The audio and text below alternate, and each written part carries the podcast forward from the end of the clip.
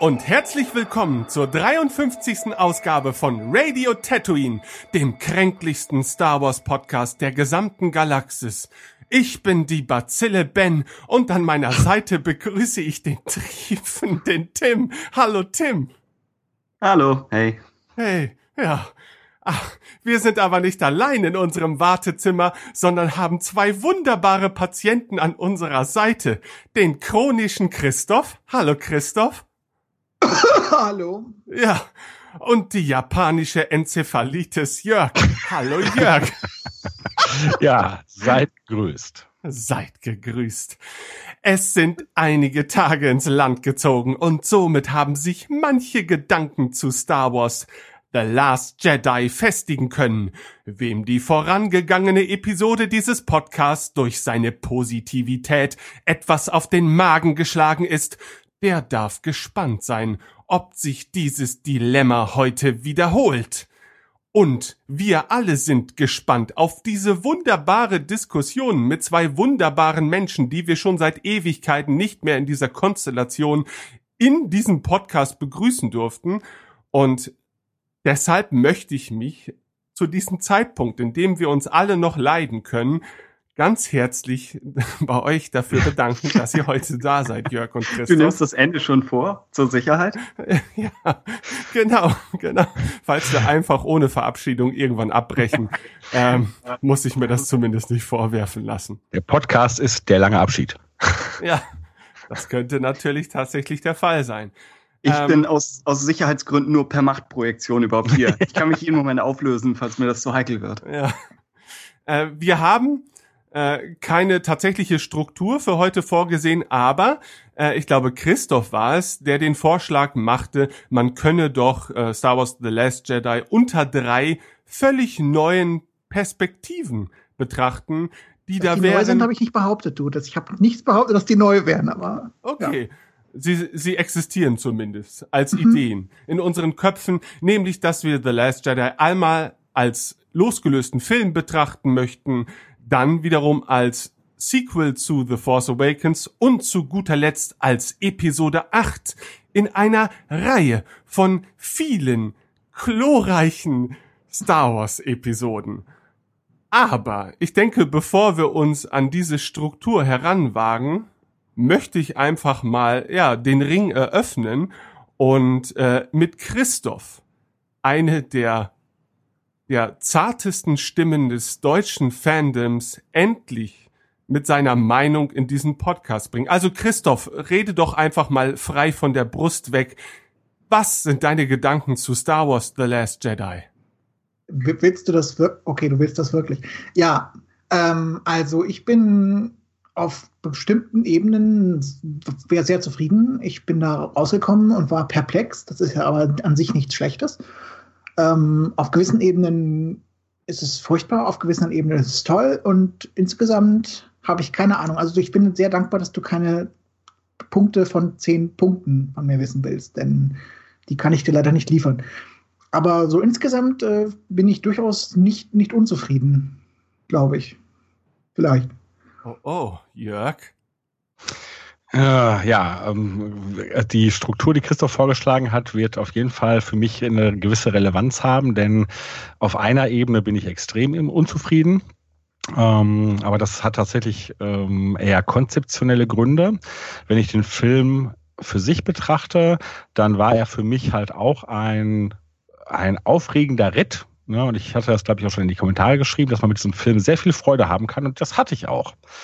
Ähm, also insofern bin ich zwiegespalten. Äh, im Sinne davon, ähm, dass ich sagen würde, der Film kann begeistern, aber unter einer gewissen Betrachtungsweise äh, kann er das nicht. Gut, damit wäre alles gesagt. ja, vielen Dank. Ich habe auch eh noch was vor heute. ja. Okay. Wir sehen uns dann beim nächsten Mal. Macht's gut. Ciao. Ähm, bevor ich dich auf einige deiner Aussagen festnageln möchte, ähm, möchte ich auch noch von Tim wissen, ob sich seine grundlegende Meinung äh, im Vergleich zur vorangegangenen Episode des Podcasts großartig verändert hat oder ob er weiterhin ähm, in sehr trüben Gewässern fischt. äh, äh? Also ich habe ihn jetzt, ich habe ihn neulich noch mal allein gesehen, weil ich dachte, äh, gerade auf der Premiere ist man ja eh angespannt und mit, mit allen möglichen Dingen beschäftigt. Und dann guckt man ihn ja noch mal mit, mit dem Freundeskreis und noch mal mit den Leuten und ist vielleicht mehr damit beschäftigt, was andere davon halten. Also dachte ich, vielleicht wäre es eine Idee, ihn zum Abschluss noch mal ja, allein zu sehen, auf einen wirken zu lassen. Eventuell finde ich das erst so richtig heraus in ein paar Jahren, nachdem man die Blu-ray ein paar Mal gesehen hat. Keine Ahnung, nach wie vor, ich glaube, ich, glaub, ich mag den Film deutlich mehr, als ich ihn mögen dürfte. Aber ich mag ihn wirklich. Also ich, ich habe so ein bisschen das Problem, dass ich in, in, weiß ich nicht, wie lange machen wir das hier schon? Zu, zu lange vielleicht, dass ich äh, schon, schon einiges, ich habe schon recht viel gesagt zu, zu vielen Dingen und muss eigentlich versuchen, konstant zu bleiben. Und wenn so Sprünge in der Charakterisierung sind, dann darf ich das eigentlich nicht mögen. Aber gleichzeitig sind hier Sachen drin, die mich nicht so sehr stören, wie sie es eigentlich sollten. Also ja, auch, auch beim fünften Mal sehen. Ich finde ihn gut äh, und, und kämpfe noch ein bisschen damit. Ja. Ich stelle mir natürlich jetzt die Frage, äh, wie viel wir darüber diskutieren sollten, ähm, über die Dinge, die wir gut finden, weil das ist natürlich dann vielleicht eine etwas langweilige und mühselige Diskussion. Ähm, mich interessiert natürlich vor allen Dingen, Jörg, du sagst, The Last Jedi funktioniert für dich als einzelstehender Film zumindest in der Funktion eines, ja, einer Achterbahnfahrt sehr gut. Mhm. Ähm, aber unter anderen Aspekten beurteilt scheitert er in vielen Punkten. Und äh, da würde mich ja an erster Stelle mal interessieren, gibt es da besonders gravierende ja, Elemente dieses Films, die dir da auf den Magen schlagen? Gut, dafür muss ich zumindest ja noch vorausschicken, obwohl das sicherlich von mir eigentlich schon relativ bekannt ist, dass ich ja auch mit The Force Awakens schon gewisse Probleme hatte. Na, und das waren zum einen halt formale Sache, ähm, also Sachen, dass halt viele Elemente ne, der OT und von A New Hope für mich zu deutlich wiederholt wurden und dass das Design und das Worldbuilding halt wenig inspiriert ausfiel, äh, wobei das die geringeren Probleme waren, obwohl das halt ganz oft so Sachen sind, die sehr stark auch von anderen Leuten ins Feld geführt werden. Mein größeres Problem war tatsächlich ein konzeptionelles, ne, dass halt der Status quo der Galaxis wieder so auf das OT-Niveau zurückgedreht wurde. Also, dass wir quasi Rebellen gegen quasi Imperiale hatten, mhm. dass wir so eine Art quasi Imperator hatten, so eine Art quasi Vader, wobei Kylo schon deutlich variiert war. Der hat mir auch schon in The Force Awakens ziemlich gut gefallen. Na, dass die Jedi wieder fast ausgerottet sind. Es gibt wieder nur noch einen letzten Jedi und ja, auch die, auch die, ähm, der Status quo von Leia und Han. Ähm, na, das waren also schon viele Dinge, wo ich dachte, ah, ist das, was mir tatsächlich wieder erzählt werden soll oder nur in einer Variante erzählt werden soll? Ähm, trotzdem muss ich den Film ja so hinnehmen, wie er ist. Und das gilt natürlich dann auch für The Last Jedi. Also wenn ich The Last Jedi betrachte, muss ich jetzt einfach mal sagen, ja, nun gut, The Force Awakens ist so passiert, wie, wie er ist. Da kann ich nicht sagen, das hat mir schon nicht gefallen. Also wenn ich daran gehe, kann mir The Last Jedi nicht gefallen. Und äh, ich hatte mir im Vorfeld natürlich die Frage gestellt, okay, wenn ich jetzt The Force Awakens akzeptiere, ähm, was erwarte ich denn trotzdem? Also jetzt nicht persönlich aus so einer Fanperspektive, sondern was erwarte ich halt narrativ? Und da war für mich halt ganz klar äh, eins der großen Knackpunkte äh, Luke, weil Luke war für mich halt die Figur, die in The Force Awakens fast nicht stattfand ähm, und von der wir dann mitbekommen haben, okay, Luke Skywalker hat aus irgendwelchen Gründen seiner Familie, seinen Freunden und der Galaxie den Rücken gekehrt und äh, anscheinend im Stich gelassen. Und das war zum Beispiel einer der Punkte, wo ich für mich klar hatte, gut, das muss man mir extrem gut begründen, dass ich das nachvollziehen kann. Und auch andere Motivationen, weil natürlich auch Ben, Kylo Ren, ähm, eine Figur ist, die ich persönlich sehr interessant fand in The Force Awakens. Aber auch da musste man sich ja die Frage stellen, hey, das ist der Sohn von Han und Leia, ne, er wurde von Luke ausgebildet. Wie kann das sein, dass der endet als ein Vader-Fanboy, ähm, der sich gegen seine Familie stellt und dann sogar dazu in der Lage ist, seinen Vater zu töten? Und äh, das waren halt Elemente, wo ich gesagt habe, gut, die muss dieser Film für mich bringen, damit das funktioniert. Und da habe ich dann meine Probleme äh, mit, mit The Last Jedi. Ich würde zwar sagen, dass Ryan Johnson das absolut erkannt hat. Und das hat er auch in diversen Interviews immer wieder gesagt, dass das, also dass die Frage, warum ist Luke auf dieser Insel, das war die primäre Fragestellung von ihm. Und da würde ich ja sagen, hey, gut erkannt. Ähm, und er redet dann, hat dann in den Interviews viel dazu gesagt, aber tatsächlich hat er es nicht wirklich begründet, was denn der Grund ist. Klar, der Ansatz ist da. Luke erkennt in seinem, in seinem Neffen etwas ganz Schlimmes. Und ähm, das führt zum einen zu dieser Szene äh, in der Hütte mit dieser, mit diesem kurzen Moment des Zögerns oder des Haderns, ob er seinen Neffen töten soll. Ähm, und an sich so ein Element zu haben, dass es also einen ein gravierenden Einschnitt gibt, den der dafür sorgt, dass man dann das Exil antritt. Das macht Sinn. Äh, und wie gesagt, der Ansatz ist da. Nur ich finde, das hätte man deutlich tiefer sozusagen begründen müssen und uns auch mehr, mehr nachvollziehbar machen müssen. Weil wir müssen immer bedenken, Luke ist derjenige, der einen besonderen Handlungsarg in der Originaltrilogie hatte. Ne? Ähm, während halt seine Mentoren ihm im Prinzip sagen, so, du bist dafür da, um das Böse im Prinzip zu vernichten, du musst dich gegen deinen Vater stellen und ihm sogar relativ explizit gesagt wird, wie das zu geschehen hat, ne? denn als Luke sozusagen sagt, ich kann meinen Vater nicht töten, sagt Ben ganz klar, dann hat der Imperator schon gewonnen. Ergo, ne, der, das Töten deines Vaters ist im Prinzip die einzig richtige Alternative. Und er ist derjenige, der halt einen anderen Weg einschlägt und der daran glaubt, dass er seinen Vater halt zurückholen kann. Und dazu muss man sagen, okay, er weiß, es ist sein Vater, aber ansonsten kennt er diesen Menschen nicht. Das ist ein Mensch hinter einer Maske, der seit Jahrzehnten auf der dunklen Seite wandelt und der ganz, ganz viele schlimme Taten gemacht hat. Und ähm, trotzdem hält er an diesem Glauben fest und ist damit auch am Ende erfolgreich und wächst da, und das ist so ein Element, das haben wir später jetzt auch nochmal in The Last Jedi, über seine Mentoren hinaus. Und das ist die große, der große Sieg dieser Figur, äh, die große Errungenschaft. Sieg will ich gar nicht mal sagen, denn es ist ein, ein, ein bitter erkaufter Sieg. Und dass wir jetzt eine Situation haben, in der Luke, und wenn es nur für ein paar Sekunden Bruchteile, äh, in einer Situation ist, in der er überlegt, ah, ich erkenne da etwas in, in Kylo, äh, in Ben, mm, und vielleicht sollte ich mal überlegen, den zu killen. Ist schon eine Sache, die für mich sehr schwer zu akzeptieren ist. Jetzt könnte man natürlich sagen, ja gut, aber er hätte es am Ende nicht getan. Es war ein kurzer Moment der Schwäche und er bereut das dann auch ganz schlimm. Das wird in dem Film schon transportiert. Aber zum einen hätte man mir dann wirklich zeigen müssen, was sieht er tatsächlich so Schlimmes in diesem, in diesem Menschen. Ne? Und wie gesagt, ne, man muss nochmal das Verhältnis sehen. Vader, was wusste er von Vader? Ne? Nicht viel. Und jetzt geht es um seinen Neffen, den er halt, ne, er war dabei, als der groß geworden ist. Ne? Das ist halt der Sohn von Han und Leia. Er hat ihn ausgebildet. Und dieser junge Mann, zu diesem Zeitpunkt hat er diesen Weg noch nicht beschritten. Der wandelt noch nicht seit Jahrzehnten auf der dunklen Seite. Ja, äh, und dass da dieser Gedanke kommt, ist schon schon eine harte Nummer und hätte vielleicht funktioniert, wenn man es halt entsprechend untermauert hätte. Das finde ich wäre absolut nötig gewesen. Aber es geht ja dann noch einen Schritt weiter, weil es passiert ja dann, und Luke ist zumindest sozusagen das Trop, der Tropfen, der das fast zum Überlaufen bringt. Er sorgt dann dafür, dass da sozusagen alles den Bach runtergeht, weil Kylo sich dann halt richtig verraten fühlt und ne, äh, die Jedi-Akademie in Schutt und Asche legt. Aber dass dann die Konsequenz ist, okay, äh, ich habe versagt, also ne, verlasse ich jetzt die Galaxis und ziehe mich zurück, um zu sterben. Äh, auch das ist ein, ein Faktor, den ich in diesem Charakter nicht angelegt sehe.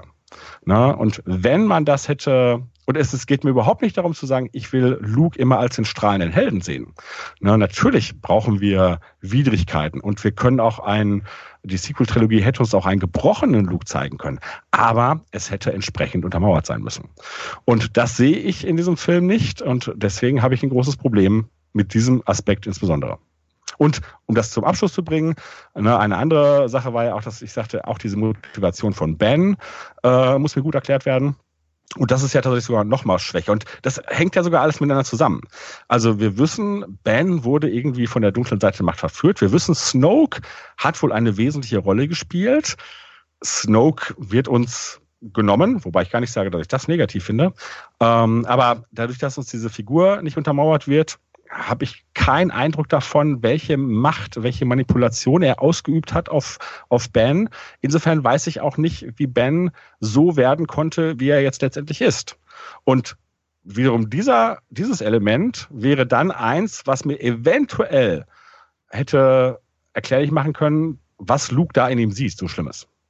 Und insofern ist das schon, also diese Elemente, diese Fragen, die ich am Ende von The Force Awakens hatte, ähm, hängen sogar alle stark miteinander zusammen. Und auf der Ebene funktionieren, funktionieren die Antworten aber halt leider nicht. Und ja, das ist das wohl das, das größte Problem, das ich damit habe. Christoph, hast du zu äh, Jörgs Argumenten Argumente deinerseits? Äh, also nicht in, nicht in die Gegenrichtung. Ich kann ihm in weiten Teilen nur zustimmen. Ich finde mit, mit am krassesten finde ich in dem Zusammenhang, also wir hatten ja schon in Episode 3 ein gewisses Problem zu verstehen, wieso Anakin von äh, ja, ich will Padme retten zu ach, ich bringe mal ein paar Kinder um in zwei Minuten kommt. Anscheinend ist Kylo oder Ben oder warum auch immer ähm, in noch viel kürzerer Zeit dazu gekommen, seine eigenen Klassenkameraden umzubringen. Da haben wir auch keine Erklärung für, außer dass mein Meister mich betrogen hat und deshalb bringe ich meine Klassenkameraden um.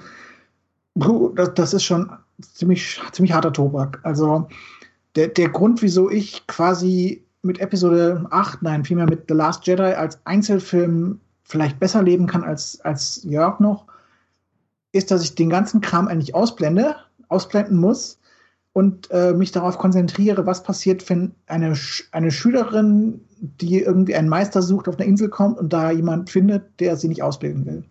Und rein auf dieser Ebene, finde ich, funktioniert Last Jedi. Sobald man irgendwie versucht, verzweifelt, irgendwie in die Vergangenheit zu gehen und dort irgendwelche Motivationen zu finden, stimme ich Jörg zu, da ist nichts. Da fehlt einfach die Grundlage. Ja, also ich bin da äh, in vieler Hinsicht bei euch. Jetzt, wo Christoph es gerade anspricht, nur als, als Gedankenspiel, wenn jetzt die jüngere Generation mit Episode 7, 8, 9 einsteigt und dann zurück zu der OT geht, äh, wie werden die auf Luke reagieren? Ist das, werden sie den Bruch genauso wahrnehmen? Oder werden sie, weil sie Lukes Entscheidung in den Flashbacks von Anfang an erstmal so schon akzeptieren mussten, praktisch, mangels, mangels mehr Informationen, ähm, haben sie sich dann schon mehr damit abgefunden? ja, also aus meiner Sicht werden die vermutlich ein ähnliches Problem haben, wie wir teilweise ein Problem hatten, in den Prequels die Figuren der OT zu sehen, oder? Ja, kann sein. Kann ich mir ja. vorstellen. Also, das, also wir haben ja quasi erwartet in den Prequels die, die Freundschaft Anakin Obi-Wan wirklich zu sehen, zum Beispiel, und haben da große Probleme, das zu haben. Wir haben ana äh, analog dazu immer Probleme, wenn wir sagen, Lea erinnert sich an ihre Mutter oder erinnert sich nicht an ihre Mutter, solche Sachen. Und ich denke, in der Form, den Bruch, den dürften auch die nächste Generation sehen. Und das Problem, was hinzukommt, ist ja auch, dass, dass der Flashback eben nicht ein Auszug aus einer äh, Sequel- oder, oder Interquel-Trilogie ist, sondern so ein bisschen leer im Raum steht. Deswegen weiß ich nicht, was sie damit in Episode 9 machen können, weil sie letztlich die Wahl haben, entweder sie, sie liefern noch mehr Kontext nach, und ich würde da allem, allem zustimmen, was Jörg sagte, dass wir noch, noch mehr Informationen brauchen, was was Luke denn wirklich in Kylo Ren gesehen hat, was so, so eine Reaktion provoziert. Aber wenn Episode 9 das nachreicht, sind sie an einem Punkt, wo sie die kontroverseste Stelle von Episode 8 noch weiter ausweiten müssten. Mhm. Und ich also ich, mir, ja? Wenn ich, ich, ich hatte das, das Gespräch schon mit Jörg, Jörg so ein bisschen am Rande mal. Mhm. Also ich könnte mir vieles davon, könnte ich mir erklären lassen. Aber vieles davon hängt einfach davon ab, was ist Snoke und was, was quasi repräsentiert der? Ich finde, wenn Snoke so eine Art von Palpatine wäre, so ein wirklich eine Personifikation des Bösen, und wenn Luke das in Kylo Ren sieht, wenn er nicht, wenn er vielleicht sich, sich für den Moment täuschen lässt und glaubt, Kylo wäre der ultimativ Böse, und in Wahrheit ist das aber die Präsenz von Snoke in Kylo, dass er dann sagen könnte, okay, also damals, als ich auf den zweiten Todesstand gegangen bin, in meinem Vater habe ich Gutes gespürt, in Palpatine habe ich nie Gutes gespürt. Ich habe damals bin nicht dahin gegangen, um Palpatine zu retten. Ich, ich, selbst ich hätte das nicht hingekriegt. Und dass er dann gesagt hat, okay, wenn, wenn so ein ultimativ Böses jetzt wieder existiert, wie es damals Palpatine war, dann ist meine Reaktion auf die Rückkehr der Jedi-Ritter quasi, ich habe gesehen, wie mein, mein, Vater das ultimativ Böse vernichtet hat und es hat, hat ihm quasi alles geraubt, was er noch hatte. Und dazu bin, bin ich aber auch bereit, weil ich bin Luke Skywalker, ich bin der Sohn meines Vaters. Auch ich bin bereit, mich quasi und alles, was ich bin, zu opfern, um dieses ultimativ Böse zu vernichten. Und wenn das bedeutet, dass ich meinen meinen Neffen umbringen muss, dann mache ich das. Also die Argumentation, die würde ich mir durchaus gefallen lassen können, irgendwie, wenn die mir schlüssig erklärt wird, wenn mir erklärt wird, dass Snow quasi da so ultimativ böse ist wie Palpatine oder dass da irgendwie wirklich sozusagen sowas ist wie der, wie der Sohn aus der Mortis-Trilogie und sowas, wenn er irgendwie auf dem Niveau irgendein Böses dort sehen würde, dann würde ich es mir vielleicht noch gefallen lassen. Mhm. Aber selbst dann sind wir bei Jörg und seinen völlig berechtigten Einwänden, dass das nicht so richtig Luke Skywalker ist. Naja, beziehungsweise hätte ich da jetzt noch das Problem, dass er dann ja damit hadern müsste, dass er ihn am Ende dann doch nicht getötet hat. Ja. Das kommt noch dazu, ja. Ähm, also ich hatte, ich meine, da sind wir natürlich jetzt, da sind wir natürlich dann so bei eigenen Theorien oder was man sich vorstellen könnte, wobei die natürlich schon im Zusammenhang stehen mit mit der Gesamterzählung. Also es, ist ja, es geht ja jetzt hier nicht nur um, um Fanwünsche oder so, sondern wir betrachten das ja schon auch so äh, im großen Ganzen. Also meine Variante, wo ich so dachte, okay, das könnte zum Beispiel funktionieren. ich dachte vielleicht, ah, das könnte da hingehen, ähm, ist eine Theorie, die habe ich ähm, an anderer Stelle schon geäußert, die nenne ich die Plagueis-Komponente. Äh, und Plagueis-Komponente heißt nicht... Es geht nicht um Snoke is Plagueis, um Gottes Willen. Das hat damit überhaupt nichts zu tun, sondern es geht um dieses, ähm, es geht im Prinzip um diese Legende von Darth Plagueis, dem Weisen, die uns in Episode 3 erzählt wird. Und angenommen, ähm, Luke und Ben hätten sozusagen herausgefunden bei ihren Forschungen über die Vergangenheit und dass sie ja den, der Vergangenheit der Jedi auf den Grund gehen, das ist ja auch schon angelegt in der Sequel-Trilogie, dass sozusagen die Skywalker eigentlich Schöpfungen von CIS sind. Dann hätte das sozusagen erläutern können, dass Ben zu dem Schluss kommt, hey, okay, das ist meine Bestimmung. Und für Luke, der natürlich trotzdem, der nicht, der deshalb nicht gesagt hätte, okay, jetzt werde ich böse, aber der vielleicht gesagt hätte, okay, das erklärt, warum ich immer scheitere. Selbst wenn ich das Gute will, sorge ich am Ende dafür, dass das Böse triumphiert oder dass das Böse wieder Oberhand gewinnt. Also ist das Beste, was ich machen kann, ich ziehe mich komplett raus. Ja, denn ich bin leider so programmiert dass das so passiert. Das wäre für mich sozusagen ein, ein, so eine Erkenntnis, wo ich sagen würde, okay, das wäre so erschütternd, dass ich so eine Variante mehr hätte erklären können. Was natürlich nicht heißt, dass ich mir das dann auch als, als Ultima Ratio für die Sequel-Trilogie gewünscht hätte. Natürlich hätte ich mir gewünscht, dass dann halt eine Ray kommt und sozusagen einem Luke und insofern, da haben wir dann viele Elemente, die auch jetzt in dem neuen Film ganz gut bedient werden, dass eine Ray kommt und Luke sozusagen die Augen öffnet darüber, nein, dass die Macht nicht so verbogen werden kann. Dass selbst wenn sozusagen Sis ihre Hände im Spiel hatten bei der bei den, bei den Wurzeln dieser Skywalker-Dynastie, dass, das, dass die deshalb nicht Verdammte sind, dass die deshalb nicht dazu verdammt sind, immer nur Böses zu generieren. Und dann eine entsprechende Überwindung dieses Problems, ähm, äh, das wäre für mich eine interessante Aufgabe für Luke gewesen. Und das hätte uns auch ähm, einen, einen derangierten und gebrochenen Luke gezeigt. Also es geht mir überhaupt nicht darum, dass man Luke unbedingt nur als den strahlenden Helden sieht. Abgesehen davon, dass ich auch nicht finde, dass er das auch im Vorfeld war. Ne, ich meine, Luke ist der strahlende Held äh, in A New Hope. Am Ende, wenn er den Todesstern zerstört hat, dann strahlt er über beide Backen und ne, äh, er ist der Held. Und in Imperium sticht zurück äh, hat er eine extreme Niederlage. Da ist er im Prinzip schon unglaublich am Boden zerstört. Und selbst das, in Anführungsstrichen, positive Ende von Return of the Jedi ist ja halt auch ein etwas ähm, bittersüßes, denn er hat zwar den er hat seinen Vater auf die helle Seite zurückgezogen, was die, die, die ultimative Errungenschaft ist, aber er hat äh, diese Errungenschaft halt auch teuer bezahlt. Und dass die die Feier am Ende auf Endor, ne, da ist er nicht der strahlende Held, der die Medaille bekommt, sondern er ist jemand, der ja vielleicht zufrieden dann irgendwann zu seinen Geistmentoren schaut und halt insbesondere zufrieden ist, dass sein Vater auch dort aufgenommen ist. Aber er ist nicht äh, der strahlende Held. Hm, ja, ich, mag die Idee. Äh, würde auch zu der ganzen Sache, äh, zu der Formulierung Mighty Skywalker Blood passen. Mhm. Also Last Jedi, selbst so in der jetzigen Form, wie es ist, nimmt ja Bezug auf, auf Blutlinien und, und ob wir der Vergangenheit unterworfen sind oder ob wir uns eben drüber hinwegsetzen können. Ja. Und dass Ray dann von außerhalb reinkommt und die Skywalker-Linie wieder auf Kurs bringt oder praktisch sagt, dass es keinen vorbestimmten Kurs gibt. Ja. Das ist gerade jemand, der, der kein Schicksal vor sich hat, dass, dass der sowas argumentieren könnte. Ja, fände ich, fände ich absolut, absolut vertretbar. Ja. Und natürlich ähm, insbesondere, weil, ich meine, klar, da sind wir wieder bei diesem konzeptionellen Ding. Und ich weiß, dass es ganz viele Fans gibt, die sagen, geh mir weg mit diesem Konzept, das ist mir völlig egal. Aber gut, ne, wir haben da nun mal, ich sag mal, das Ding ist als eine als Sage angelegt, ne, es hat eine Episodenstruktur, es hat eine Trilogiestruktur, ne, ne, und jetzt haben wir drei Trilogien. Und insofern, das wäre schon mein Wunsch gewesen. Das finde ich ist nicht nur Fanwunsch, sondern es hat auch was mit, mit Erzählstrukturen zu tun, dass uns diese dritte Trilogie eine Ergänzung gibt zu den vorhergegangenen. Und insofern wäre so ein Rückgriff eine wunderbare, ein wunderbares Element gewesen, tatsächlich diese drei Trilogien zu verbinden. Es gibt natürlich von vielen das Argument, die sagen, ja, aber äh, diese Plagueis-Nummer, da kann sich doch eh kein Casual-Seher dran erinnern und so. Das stimmt auch alles. Ich sehe das trotzdem nicht wirklich als großes Problem, weil zum einen, wir haben Diskussionen von Ray mit Luke über die Vergangenheit.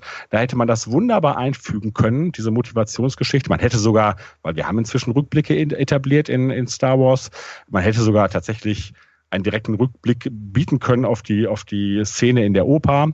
Äh, und für die Leute, die sich daran erinnert hätten, wäre es gut gewesen. Für die anderen wäre es eine Erklärung gewesen, wie die jetzt auch. Also es wäre auf jeden Fall nicht schlechter gewesen. Na? Ich meine, ähm, Brian, äh, Ryan Johnson geht auf die Plagueis-Theorie, aber das ist dann die andere. Das ist nämlich da wirklich die Snoke ist Plagueis-Theorie. Einer sagt, ja, was wäre das denn gewesen, wenn irgendwie ähm, Snoke im Thronsaal Ray gesagt hätte, ja, und früher nannte man mich das Plagueis. Das hätte für sie nichts bedeutet. Das ist völlig richtig. Ne? Ähm, aber hätte Luke Ray sozusagen diesen Hintergrund der Skywalker-Linie erläutert, oder diesen vermeintlichen Hintergrund, so möchte ich es mal sagen. Das hätte absolut funktioniert. Und wie gesagt, für die Leute, die äh, damit hätten was anfangen können, wäre es ein großer Mehrwert gewesen. Für die Leute, die damit nichts anfangen können, wäre es eine sinnige Vorgeschichte gewesen, so wie man auch andere sinnige Vorgeschichten hätte ermitteln können. Und es wäre sogar noch so gewesen, hätten sie dann irgendwann nochmal die, ähm, die, die Prequels gesehen, hätten gesagt, ach ja, guck mal, stimmt, das ist ja da schon drin. Ich finde vor allem die Argumentation von, von Johnson in der Hinsicht ein bisschen fragwürdig, dass er gemeint hat, ja, also eine 30-sekündige Rede über wie und warum er Darth Plagueis ist, das hätte bei Ray nur ein Wer, was ausgelöst. Gleichzeitig hat er eine Szene drin, wo Luke über Darth Sidious spricht, der die Jedi ausgelöscht hat. Ja. Wo Ray ja eigentlich auch sagen müsste, Moment, war das nicht der Imperator? Wer ist denn Darth Sidious? Muss ich den kennen? Ähm, also insofern, auch, auch das ist meines Erachtens eine, eine ziemlich versch verschrobene Sicht dann, um sich nachträglich zu erklären, wieso man es nicht gemacht hat. Das andere, genau, was ich sehen würde, ich. Ja, das, das andere, was ich sehen würde, ist, Snoke hätte dann eigentlich sogar auf diese Weise, er hätte sich eigentlich darüber erheben können, auch in so einer Szene. Er hätte, wahlweise hätte er sich über Darth Sidious lustig machen können und sagen können, was ist der schon gegen mich? Oder, oder und, und auf diese Weise hätte man dann irgendwie einen Rückblick auf die Vergangenheit gehabt, eine Motivation gehabt, oder, oder Ray hätte sich da hinstellen können und sagen, ich bin ein Jedi, deshalb kämpfe ich gegen dich, weil du böse bist. Und dann hätte er sagen können, ja gut, ne, bei Darth Sidious hat das auch nichts geholfen oder so. Und hätte man da wieder eine Verbindung gehabt, also die Verbindungsmöglichkeiten hätte es doch tausendfach gegeben und die sind halt nicht da. Aber das ist dann eigentlich schon der Punkt äh, Episode, also Last Jedi als Episode 8, oder? wo wir, glaube ich, noch nicht ganz waren, wollten wir uns nicht erstmal ein bisschen suhlen noch in der Schönheit dieses ja. Films. Ja, gut, aber ich wurde halt gefragt, was meine speziellen ja. Probleme sind, deswegen sind wir dazu gekommen. Ja. Ähm. Also, um was Positiveres zu sagen über diesen Film, wenn ich das mal kurz machen kann oder so. Gerne. Ähm, ich fand ihn visuell sehr schön, was für mich eine große Rolle spielt. Für andere ist das vielleicht nicht so. Ähm, ich fand Rogue One bekanntlich visuell sehr schön. Ich fand die Prequels visuell mehrheitlich sehr schön. Ich fand, hier gab es diverse visuelle Highlights, die ich einfach genossen habe als Zuschauer. Ähm, diesen Untergang der Bomber mit diesen, auch mit diesen äh, quasi äh, mit dem Stummsein und äh, mit der Musik, die anschwillt und so weiter und so fort. Und alles ist so ein bisschen Zeitlupe und so. Fand ich, fand ich sehr hübsch gemacht. Ich fand Rays Leben-Tod-Visionen auf der Insel fand ich unfassbar hübsch, würde ich sagen. Ist so eine der, der schönsten Star Wars-Szenen über die Macht, vielleicht sogar ähm, wo sie da irgendwie Leben und Tod und alles sieht und äh, wie das Leben neu entsteht daraus und alles sehr hübsch und Luke's großer Auftritt ist ebenfalls visuell sehr, sehr hübsch. Was ich außerdem loben möchte, sind die, die Welten, die plötzlich eben nicht mehr nur Irland sind, sondern man hat da Porks hingesetzt und das macht einfach die Inseln Star Warsiger. Ob Star Warsig genug, darüber könnte man dann wieder ein bisschen diskutieren, aber Zumindest hatte ich nicht wieder das Gefühl, äh, dass ich mit dem Flugzeug in zwei Minuten genau dort sein könnte und das sehen würde, sondern diesmal ist es wirklich eine weiter entfernte Galaxis gewesen. Und das fand ich ebenfalls lobenswert. Und in solche Sachen konnte ich mich quasi vertiefen und mich von Luke ablenken. Mhm. Also kann ich nur, nur unterstreichen. Äh, also ich fange jetzt mal genau mit dem letzten Punkt an, weil das war auch bei The Force Awakens so. Prinzipiell mochte ich das Ende mit der Insel, weil das war episch inszeniert. Ne? So eine Insel hat auch was Mystisches, aber es ist genau wie Christoph sagt.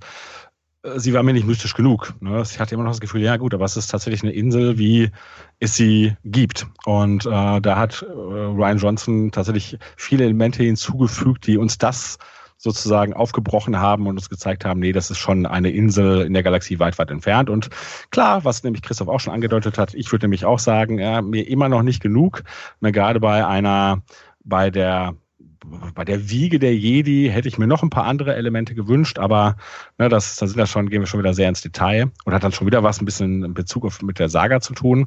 Aber nein, es hat mir auch gefallen. Und ähm, was Christoph vorhin gesagt hat, dass man natürlich, wenn man halt diese gewissen Voraussetzungen wegblendet, die man an den Film stellen kann, dann hat man mit vielen Sachen weniger Probleme und kann die genießen. Und genauso ging es mir auch. Ich hatte sozusagen erstmal akzeptiert, okay, Luke ist auf dieser Insel, es wird wohl gute Gründe geben. Und dann erlebe ich sozusagen erstmal dieses Zusammenspiel zwischen Crazy Old Luke und Ray. Und das ist herrlich. Ja, da hatte ich unglaublichen Spaß mit. Ich finde die Charakterisierung da, ne, jetzt wie gesagt, nicht in Bezug auf die Sage, aber ne, ähm, ne, dass er dann erstmal halt vor ihr flüchtet, also erstmal, es fängt an, damit er dieses Lichtschwert wegschmeißt, dass er vor ihr flüchtet, dass er dann halt seine Fischerklamotten anzieht und ne, wie er dann halt ne, diese, diese Meereskuh äh, melkt und diese tolle Art halt diesen Fisch ähm, aus dem Meer zu holen und den dann auf seinen Rücken ähm, all diese Elemente ne, äh, haben mir unglaublich Spaß gemacht. Na, klar, ich darf mir nicht die Frage stellen, warum ist er überhaupt da und warum ist er so, wie er ist. Na, aber wenn ich das nicht tue, dann ist das, ist das toll. Und das war auch so. Wobei, was mir da, aber, also ich, ich glaube, wir kommen nicht immer drum herum, wenn wir über gewisse Aspekte reden, doch immer noch diese anderen Elemente mit einzubringen. Und zwar ähm, habe ich nämlich jetzt ein Element, da geht es so ein bisschen darum, äh, The Last Jedi als Fortsetzung von The Force Awakens. Und ich erinnere mich, bei dem letzten Podcast hatte Sissy gesagt, dass sie glaubt, dass diese beiden Filme sehr gut im Double Feature funktionieren. Und ich glaube aber, sie bezog sich wirklich auf die Visualität. Und da will ich jetzt mal gar nicht widersprechen. Ich hatte aber insbesondere, als ich ihn jetzt das zweite Mal gesehen habe, mir das wirklich so vorgestellt. Man könnte diese Filme hätte sich zusammenschneiden. Na klar, man müsste sozusagen halt ne, die, die Flucht der Jedi müsste man noch so ein bisschen dazwischen packen, aber man könnte im Prinzip diese Sequenz haben, wo Ray halt all diese Stufen hochklettert und dann schließt es an diese Szene aus The Last Jedi an, wo Luke das Lichtschwert in Empfang nimmt. Und da würde ich sagen, das ist ein unglaublicher Bruch. Denn äh, uns wird sozusagen dieses Lichtschwert in The Force Awakens ein bisschen, nein, nicht nur ein bisschen, es wird uns als das Excalibur von Star Wars ähm, etabliert. Und das ist dann dieser Moment der Übergabe. Und wie gesagt, dieses, ne, dieses, dieses ähm, Raufgehen der Treppen mit der tollen Musik von Williams, das ist wirklich großartig. Und wenn Luke sich dann umdreht und er die Kapuze zurückschlägt und dann hält sie ihm das Schwert hin. Und wenn man jetzt direkt daran anschließt, dann nimmt er dieses Schwert und schmeißt es hinter sich. Und das ist, also, äh, als ich das nochmal sah, hatte ich so das Gefühl, eigentlich müsste man, wenn man jetzt diese tolle Vorgeschichte nimmt mit dieser Musik von Williams, eigentlich höre ich da in mir so, dass das, das Kratzen einer Nadel, die von einem Plattenteller gezogen wird. So quick! Und danach kommt so ein bisschen lustigere Musik. Und es ist eigentlich ein unglaublicher Bruch. Und tatsächlich, obwohl ich es irgendwie ganz cool fand, äh, wie gesagt, im Hinblick darauf, wenn ich gewisse Dinge einfach wegblende, äh, wenn ich es tatsächlich als, als, als wesentlichen Moment nehme, dass Luke mit seiner Vergangenheit konfrontiert werde, finde ich es dann fast schon wieder zu profan und fast zu plump. Na, wie sozusagen dann halt dieser Wechsel passiert von dem epischen, ich meine, das kann man so machen. Ne? Das ist tatsächlich eine künstlerische Entscheidung, aber tatsächlich eine, wo ich im Nachhinein auch sagen würde, schwierig für mich. Stimme ich dir übrigens völlig zu. Also ich finde, als Sequel von The Force Awakens funktioniert Last Jedi eigentlich auf sehr wenigen Ebenen nur. Ich finde, Poe ist ein Beispiel, wo man sagen kann, da klappt's. Weil der in Force Awakens dieser Überpilot ist, der alles kann und der super drauf ist. Und hier fängt er so an und wird dann erstmal zusammengestaucht. Bei dem sehe ich da quasi die direkte Staffelübergabe. Bei Ray ist es aus meiner Sicht auch schon nicht gegeben. Sie war in, in Force Awakens eine Mary Sue. Ihr könnt mich dafür hassen, wenn ich das sage, aber sie war es wirklich. Sie war einfach unfehlbar und alle haben sie geliebt Hier ist sie, wird sie zurückgestutzt, sie wird, wird quasi in die Pfanne gehauen und das macht, das macht sie für mich in diesem Film deutlich interessanter und spannender. Aber sie passt auch nicht wirklich zusammen. Der, diese, diese Übergabe des Schwertes ohnehin. Äh, auch äh, Snoke, der Kylo sagt, ey, wirf mal diesen lächerlichen Helm weg, was soll das? Das sind alles so Momente, wo man das Gefühl hat, Ryan Johnston guckt in die Kamera und, und sagt, was soll das? Was wurde mir hier übergeben? Ich kann damit nichts anfangen. Ich, ich schmeiß das jetzt mal weg und mach, mach mein eigenes Ding. Mhm. Und ja. das ist zwar, das ist irgendwie, es ist, ist irgendwie schön quasi, dass man in einem Multimilliarden-Dollar-Franchise noch einem Regisseur die Möglichkeit gibt, Autor und Regisseur in dieser Form zu sein und sich auszutoben. Aber ich finde, für eine Trilogie ist das höchst problematisch, wenn das so gehandhabt wird. Also da sollte ein Regisseur nicht in der Lage sein, so völlig auf die Bremse zu treten, das Steuer rumzuwerfen und in eine andere Richtung zu gehen. Nicht, dass ich mir deshalb ein Last Jedi von J.J. Abrams gewünscht hätte, mein Gott, nein. Aber ähm, es ist keine wirkliche Fortsetzung, würde ich sagen. Das Schlimme ist ja, ähm, man hat ja wirklich oft das Gefühl, dass er geradezu mit dem Zuschauer kommuniziert, dass er das jetzt mal eben über Bord wirft. Und viele Dinge, die er über Bord wirft, habe ich eigentlich geschätzt. Also ich habe geschätzt, dass er es über Bord wirft. Ja. Nur natürlich ist das im Nachhinein betrachtet natürlich traurig, ne, dass man sozusagen ne, äh, Ah, nee, das will ich gar nicht vertiefen. Das machen wir bei, ne, also wenn wir über Snoke reden oder so, kann man das nochmal konkreter machen. Aber ich meine, es gab so viele Elemente, sei es wie mit Maskanata umgegangen wird oder so, ne? Wo man wirklich denkt, ach, das ist schon hier ähm, auch ein relativ unwürdiger Umgang mit dem, also nicht mit Star Wars, äh, mit dem, mit der, mit der Legacy von Star Wars, sondern tatsächlich auch sogar mit dem, was ihm übergeben wurde von, von Abrahams. Ja. Wie gesagt, da ich halt ne, vieles, was Abrams gemacht hat, nicht so geschätzt habe, fand ich es nicht schlimm und habe sogar begrüßt. Aber genau. trotzdem ja. ist das natürlich im Hinblick auf, äh, auf, das, auf das Produkt schwierig, das deshalb gut zu finden. Ja, oder das sollte eigentlich kein Grund sein, äh, das, das ist deshalb zu verteidigen. Ähm, aber ich möchte jetzt nochmal den Ball auch wieder an unsere Gastgeber zurückwerfen, äh, denn ein Element, das du gerade genannt hast, äh, finde ich auch wichtig. Und das, ich weiß nicht, ich glaube, das ist im letzten Podcast nicht so ganz äh, behandelt worden. Also wenn es nämlich um die um, um die Fortführung des Charakters Ray geht. Und ich, ich muss dazu sagen, also erstmal, ich fand Ray in The Force Awakens gut. Ich gebe Christoph recht, dass es eine Mary Sue war. Ich hatte da prinzipiell kein Problem mit, weil ich gesagt habe, gut, man muss mir das erklären. Auch da sind wir wieder bei den Hintergründen. Und auch da würde ich sagen, hm, schwierig, kommen wir vielleicht später noch drauf. Äh, aber erstmal hatte ich mit ihr kein Problem und ich fand sie auch in The Last Jedi toll. Ich fand die ganze Dynamik zwischen ihr und Kylo großartig. Ne, das ist nochmal ein anderer Bereich, den wir vielleicht besprechen. Aber ich habe mich also beim ersten Mal im Nachhinein konnte ich es überhaupt nicht sagen. Beim zweiten Mal habe ich ein bisschen darauf geachtet und trotzdem habe ich da ein Problem mit. Nämlich, es ist so, sie kommt auf diese Insel und irgendwann entsteht dieser Kontakt zu Ben. Und am Anfang hat sie eine starke Abneigung. Ja, natürlich, sie hat ja auch äh, Sachen von ihm gesehen, die echt unangenehm sind. Und irgendwann ändert sich das ja. Und es gibt, also ich sag mal, wenn man das jetzt zeitlich einordnet, ist es halt nach ihrem Besuch in der Höhle. Und trotzdem wird mir nicht ganz klar, warum entwickelt sie plötzlich diese, nennen wir es mal, Zuneigung und dieses Verständnis für Ben. Könnt ihr mir das erklären? Naja, es wird ja zumindest angedeutet, äh, dass es außerhalb der im Film zu sehenden Gespräche da ja noch ein bisschen mehr äh, Dialog zwischen den beiden gab. Und ich denke Echt? schon, also ja, wenn sie mit wenn sie mit ihm in der äh, in ihrer Hütte sitzt und Luke dazu stößt und die Hütte äh, zerstört, ist das nicht so, dass ein, dass äh, im Prinzip der Dialog schon im Gange ist, während wir als Zuschauer dazustoßen? Ich bin mir nicht mehr ganz sicher, ob, ob wir den Dialog da tatsächlich von Anfang an. Ähm, aber das ist doch so, dass diese Szene folgt doch auf die äh, Szene in der dunklen Höhle. Und in der Höhle erleben wir doch erstmals, dass Ray die Funktion einer Erzählerin übernimmt, wo man beim ersten Zuschauen vielleicht ein bisschen irritiert ist, mhm. weil es das erste Mal ist, dass, dass in Star Wars tatsächlich ein Erzähler ähm, im Off berichtet. Ähm, und dann erklärt sich ja, warum Ray in der erzählenden Perspektive stattfindet, weil dann anschließend das Gespräch in der Höhle, äh, in, in ihrer Hütte weitergeht und wir erfahren, dass es ein Dialog zwischen ihr und Ben ist. Und da finde ich, habe ich schon das Gefühl, dass ähm, sie zu diesem Zeitpunkt schon vielleicht etwas länger miteinander sprechen. Denn ähm, naja, das Gespräch fängt ja nicht einfach an, indem sie sagt, hallo, da bist du ja wieder und schön, ich muss dir was erzählen, äh, ich war neulich mhm. in der mhm. Höhle, sondern das geht halt so fließend über. Von daher glaube ich, da findet halt schon viel mehr statt und natürlich auch, dass sie vielleicht gespürt hat, dass die Gefühle, die Ben über die, über jene Nacht in der, in Lukes Akademie vermitteln wollte, dass es ehrliche Gefühle waren und dass sie sich zumindest auf dieser Ebene äh, auch zu ihm hingezogen fühlte, weil dann doch da zumindest emotional eine gewisse Verbindung zwischen beiden herrscht. Also, dass sie in ihm einen ebenso verlorenen Geist wie sich selbst spürt.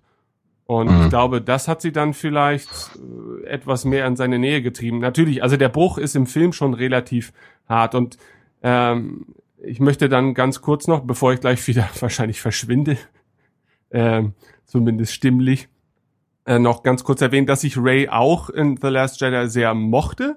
Äh, ich mochte sie auch in The Force Awakens, aber ich habe in The Last Jedi mehr das Gefühl als vorher, dass Ray im Prinzip so die Figur ist, die anderen Charakteren ihre großen Momente liefert. Die im Prinzip so ein bisschen so, so, ja, keine Ahnung, immer den Stein des Anstoßes liefert. Ja, also wir wollen erfahren, was, was mit Luke passiert ist und, und wie Luke heutzutage so drauf ist. Also liefert Ray Momente, ähm, in denen wir Lukes Charakter ergründen dürfen. Genauso ist es halt eben auch mit Ben, finde ich. Also eigentlich macht Ray Ben interessanter, als sie sich selbst erzählen kann in The Last Jedi. Mhm. Das sehe ich jetzt nicht mal so als Nachteil. Also das ist ja dann einfach ein erzählerischer Weg, das zu tun.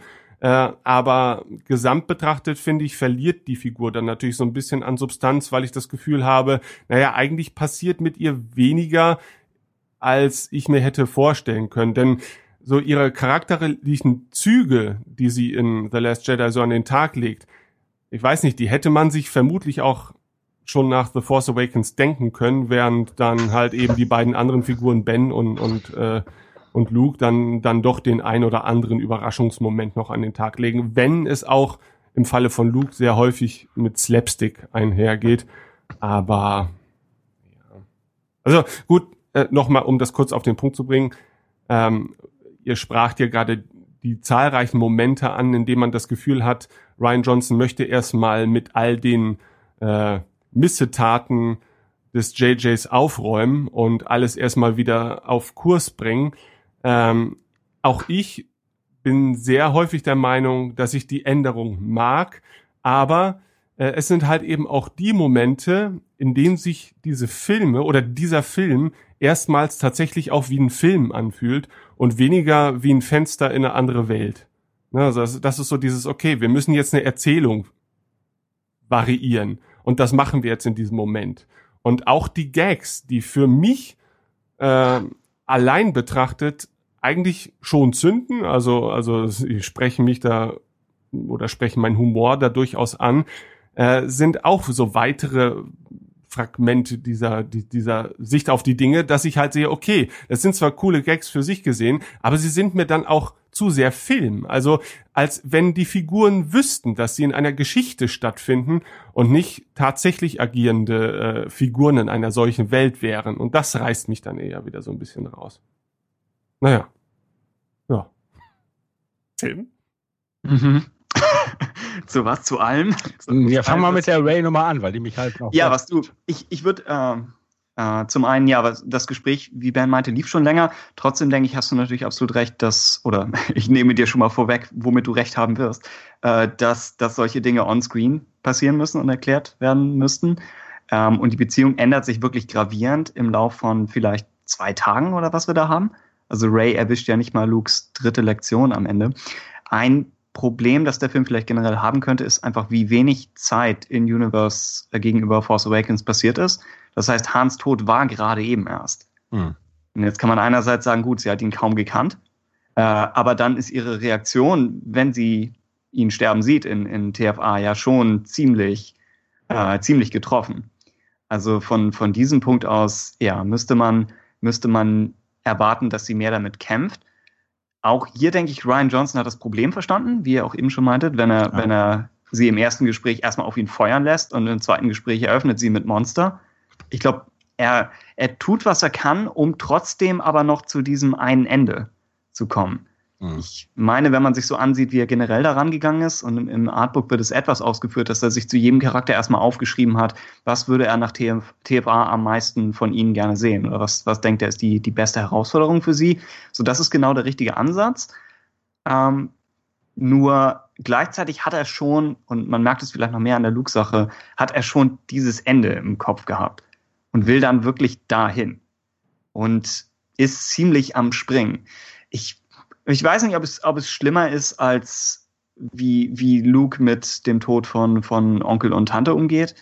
Ich denke, dass das ist auch in New Hope irgendwo ein Problem gewesen. Andererseits ist Episode 8 ein Film für eine andere Zeit, wo die Psychologie vielleicht schon ja ein bisschen äh, ein Tick realistischer sein müsste, vielleicht. Das weiß ich nicht, schwer zu sagen. Also teilweise ist, ist Star Wars eben äh, etwas, etwas ja. hochskaliert und sehr dramatisch aber gleichzeitig gibt es dann ja wieder auch so kleine Momente wie, wie den Humor, den ihr anspricht, der, der teilweise, glaube ich, auch echt wirken soll. Ich glaube, es soll so wirken, als ob, als ob sowas mit dem Bügeleisen, als ob diese Momente, als ob das Star Wars-Universum auch durchaus realistisch sein kann. Und von solchen Momenten dann zu diesen riesigen gut-böse Momenten zu springen, die davon abhängen, dass, dass die Psychologie der Figuren dramatisiert ist. Und ja, praktisch hochskaliert auf, auf so, so einen riesigen Maßstab. Ähm, das könnte ein bisschen schwierig sein, wenn, wenn, ja, um es, um es zusammenzufassen, wenn, wenn ein Film Star Wars gleichzeitig dekonstruieren will, aber auch gleichzeitig diese klassischen Star Wars Momente haben möchte. Ja. Mhm. Also der Vergleich mit dem, mit dem, äh, mit der Szene Luke und äh, seine verlorenen Onkel und Tante ist ja. für mich, es ist schon ein bisschen was anderes, weil da geht es ja darum, okay, auch das ist tatsächlich nicht ganz realistisch oder nicht gut nachvollziehbar, aber da geht es darum, okay, er hat das jetzt verloren und er hat jetzt keinen Grund mehr da zu bleiben. Na, die was bei Ray und Kylo passiert, geht ja noch auf einer anderen Ebene, weil da geht es darum, tatsächlich ähm, Sympathie für einen Bösewicht zu haben. Also insofern ist das, ich finde, ähm, die Kluft ist einfach größer. Und, ja, Han, Han, Solo ist nicht mit Onkel Owen zu vergleichen, ja. Genau. So, so ja. viel, nichts gegen Owen, aber ja. Ich meine, ich glaube, äh, dass Ben völlig recht hat, dass dieses Element, dass ihr Erlebnis in der Höhle ihr nochmal dieses Gefühl gibt von, okay, ich bin eine verlorene Seele und da kann ich mich irgendwo auch mit Ben identifizieren. Äh, ich denke mir, das ist so angelegt und das ist soweit auch gut, nur es braucht ja trotzdem noch mehr. Weil, dass ich deshalb dann denke, okay, aber doch dieser doch deutlich böse Mensch, äh, für den setze ich mich jetzt so ein, äh, das ist, ne, da, da fehlt für mich noch so ein bisschen was. Und ich weiß gar nicht, vielleicht hätte man ich meine, darüber müssen wir vielleicht auch nochmal gesondert äh, dann reden, diese Auflösung, wer denn nun wirklich ihre Eltern sind. Angenommen, das hätte er ihr in den in diesem Force-Chat, den die haben, in diesem Force-Skype, ähm, nach ihrem Höhlenbesuch offenbart, wäre das vielleicht nochmal stärker gewesen, weil sie sich dann wirklich auch von ihren Eltern richtig im Stich gelassen gefühlt hätte. Na, äh, das hätte, ne, das hätte, aber wobei das so weltlich ist, also ist für mich auch noch schwer. Also komischerweise mit sowas habe ich nicht so die Probleme. Ich finde, es ist durchaus nicht unplausibel, dass sie quasi auf dieser Insel allein ist. Sie hatte gehofft, mit Luke irgendwie eine Art von Bindung aufzubauen, eine Meister-Schüler-Bindung, die kommt nicht zu, zu, zustande. Dann kann sie eigentlich nur noch mit R2 oder mit Chewie reden. Chewie ist mit dem Porkbraten beschäftigt und R2 ist nicht so wirklich kommunikativ vielleicht. Und da hat sie auch keine Bindung. Sie müsste, also sie würde sich vielleicht normalerweise mit Finn austauschen, der ist nicht da. Poe kennt sie nicht, mit dem kann sie sich nicht austauschen. Ähm, also sie ist insofern allein und dann kommt dieser komische Typ und ist ab und zu mal für sie erreichbar und dann redet sie halt mit dem. Also das finde ich nicht unplausibel, wenn es einfach der einzige Mensch ist, der mit ihr überhaupt reden will. Nein, dass sie mit ihm redet, äh, das finde ich auch plausibel. Die nee, aber dass sie dann auch, dass du noch eine emotionale Bindung zu jemandem aufbaust, wenn es der einzige ja. ist, mit dem du reden kannst. Angenommen, das Ganze würde einfach mehr Zeit abdecken. Ja, das ist das, das, ist das Hauptproblem. Mhm. Das ja. verstehe ich eigentlich von der Gesamtkonstruktion des Films ja auch nicht. Also das dass Abrams quasi seinen Nachfolger unter Druck gesetzt hat, indem er mit dieser Szene, diese Szene abgebrochen hat am Ende von Episode 7. Das ist generell, finde ich, das ist eigentlich die Grundkonstruktionsproblematik von, von Last Jedi, dass du in dem Moment gezwungen bist, du musst diese Szene weiterführen. Aber ich verstehe nicht, und, und, und dann kannst du auch wieder natürlich sagen, in dem Moment, wo man dann sagt, Luke will sie aber gar nicht ausbilden, dann kannst du da auch nicht irgendwie mal drei Monate oder ein Jahr vergehen lassen, wo sie auf der Insel ist und Luke redet nicht mit ihr, weil das ist auch dann vielleicht zu schwierig. Aber ich verstehe trotzdem auf der anderen Seite nicht, warum Johnson sich dann mit seiner Flotte eine eigene, eine eigene Art von, von Zeitdruck aufbaut. Denn mhm. eigentlich, da, das ist ja eigentlich das Hauptproblem. Wenn diese Flottenstory nicht so definiert wäre mit, wir haben jetzt noch für 16 Stunden Sprit, wir haben jetzt noch für 10 Stunden Sprit, wir haben jetzt gar keinen Sprit mehr, dann wäre dieses ganze Zeitthema gar nicht so, so präsent. Aber so ist es eben unfassbar präsent in diesem Film. Ja, und dann, dann passt es eigentlich Empire. überhaupt. Ja. ja. weil bei Empire, da kannst du immer noch sagen, wenn die von, wenn die halt ja. rausgeflogen sind und dann nach, nach, nach Bespin fliegen, das kann drei Monate dauern. Dann sind die halt drei Monate auf dem Falken. Was soll's? Aber Empire hier, ist halt, Empire ist halt auch eine schlauere Verfolgungsjagd, insofern, dass sie diese Hyperraumsprünge durchaus noch haben. Ja. Also selbst wenn der Hyperraumantrieb nicht funktioniert und man sagt, okay, es sind irgendwelche Sublichtsprünge oder, oder sie haben, äh, sie, sie gehen durch das Asteroidenfeld durch. So die Verfolgungsjagd ist, ist so konstruiert, dass man sie als Zuschauer nicht ganz so einfach einschätzen kann. Sowohl wobei zeitlich ich, als auch von den Schwierigkeiten her. Ja, wobei ich gleichzeitig sagen muss, was ich wiederum als durchaus eine Stärke von, von Last Jedi sehe, ist, wie sehr diese Rebellen Gott sei Dank, endlich werden sie mal als Rebellen bezeichnet, weil das waren sie von Anfang an, ähm, dass die dort wirklich quasi durch die Mühle gehen und dass sie da wirklich zusammengeschossen werden ohne Ende. Ob, ob das dann so sinnvoll ist, dass am Ende wirklich nur noch die Gruppe da ist auf dem Falken, gut, da kann man wieder drüber streiten mit Blick auf Episode 9.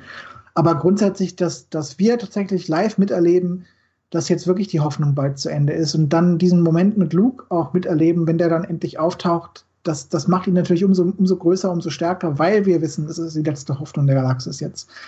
Und da funktioniert das dann auch irgendwie wieder. Aber ich weiß nicht, ob wirklich das dann Lohn genug ist für eine, eine Geschichte, die sich selbst verrennt in eine Verfolgungsjagd, die nicht wirklich funktioniert und die gleichzeitig die Hauptstory auf der Insel unter Zeitdruck setzt. Also ja, es kommt am Ende was, was Cooles bei raus, aber ob das wirklich dann das andere aufwiegt, das weiß ich halt nicht. Das ist ja. irgendwie schwierig. Johnson opfert eigentlich auch die Republik die bei ja, gut, Abrams am Ende. Eh, ne? Was meinst du? Die war eigentlich eh schon Schutt und Asche, da wussten wir ja. Ja, genau, selbst also. an, angenommen, die Republik hätte am Anfang von Last Jedi noch existiert, hätte man begründen müssen, warum sie bei Starkiller nicht mitmischt.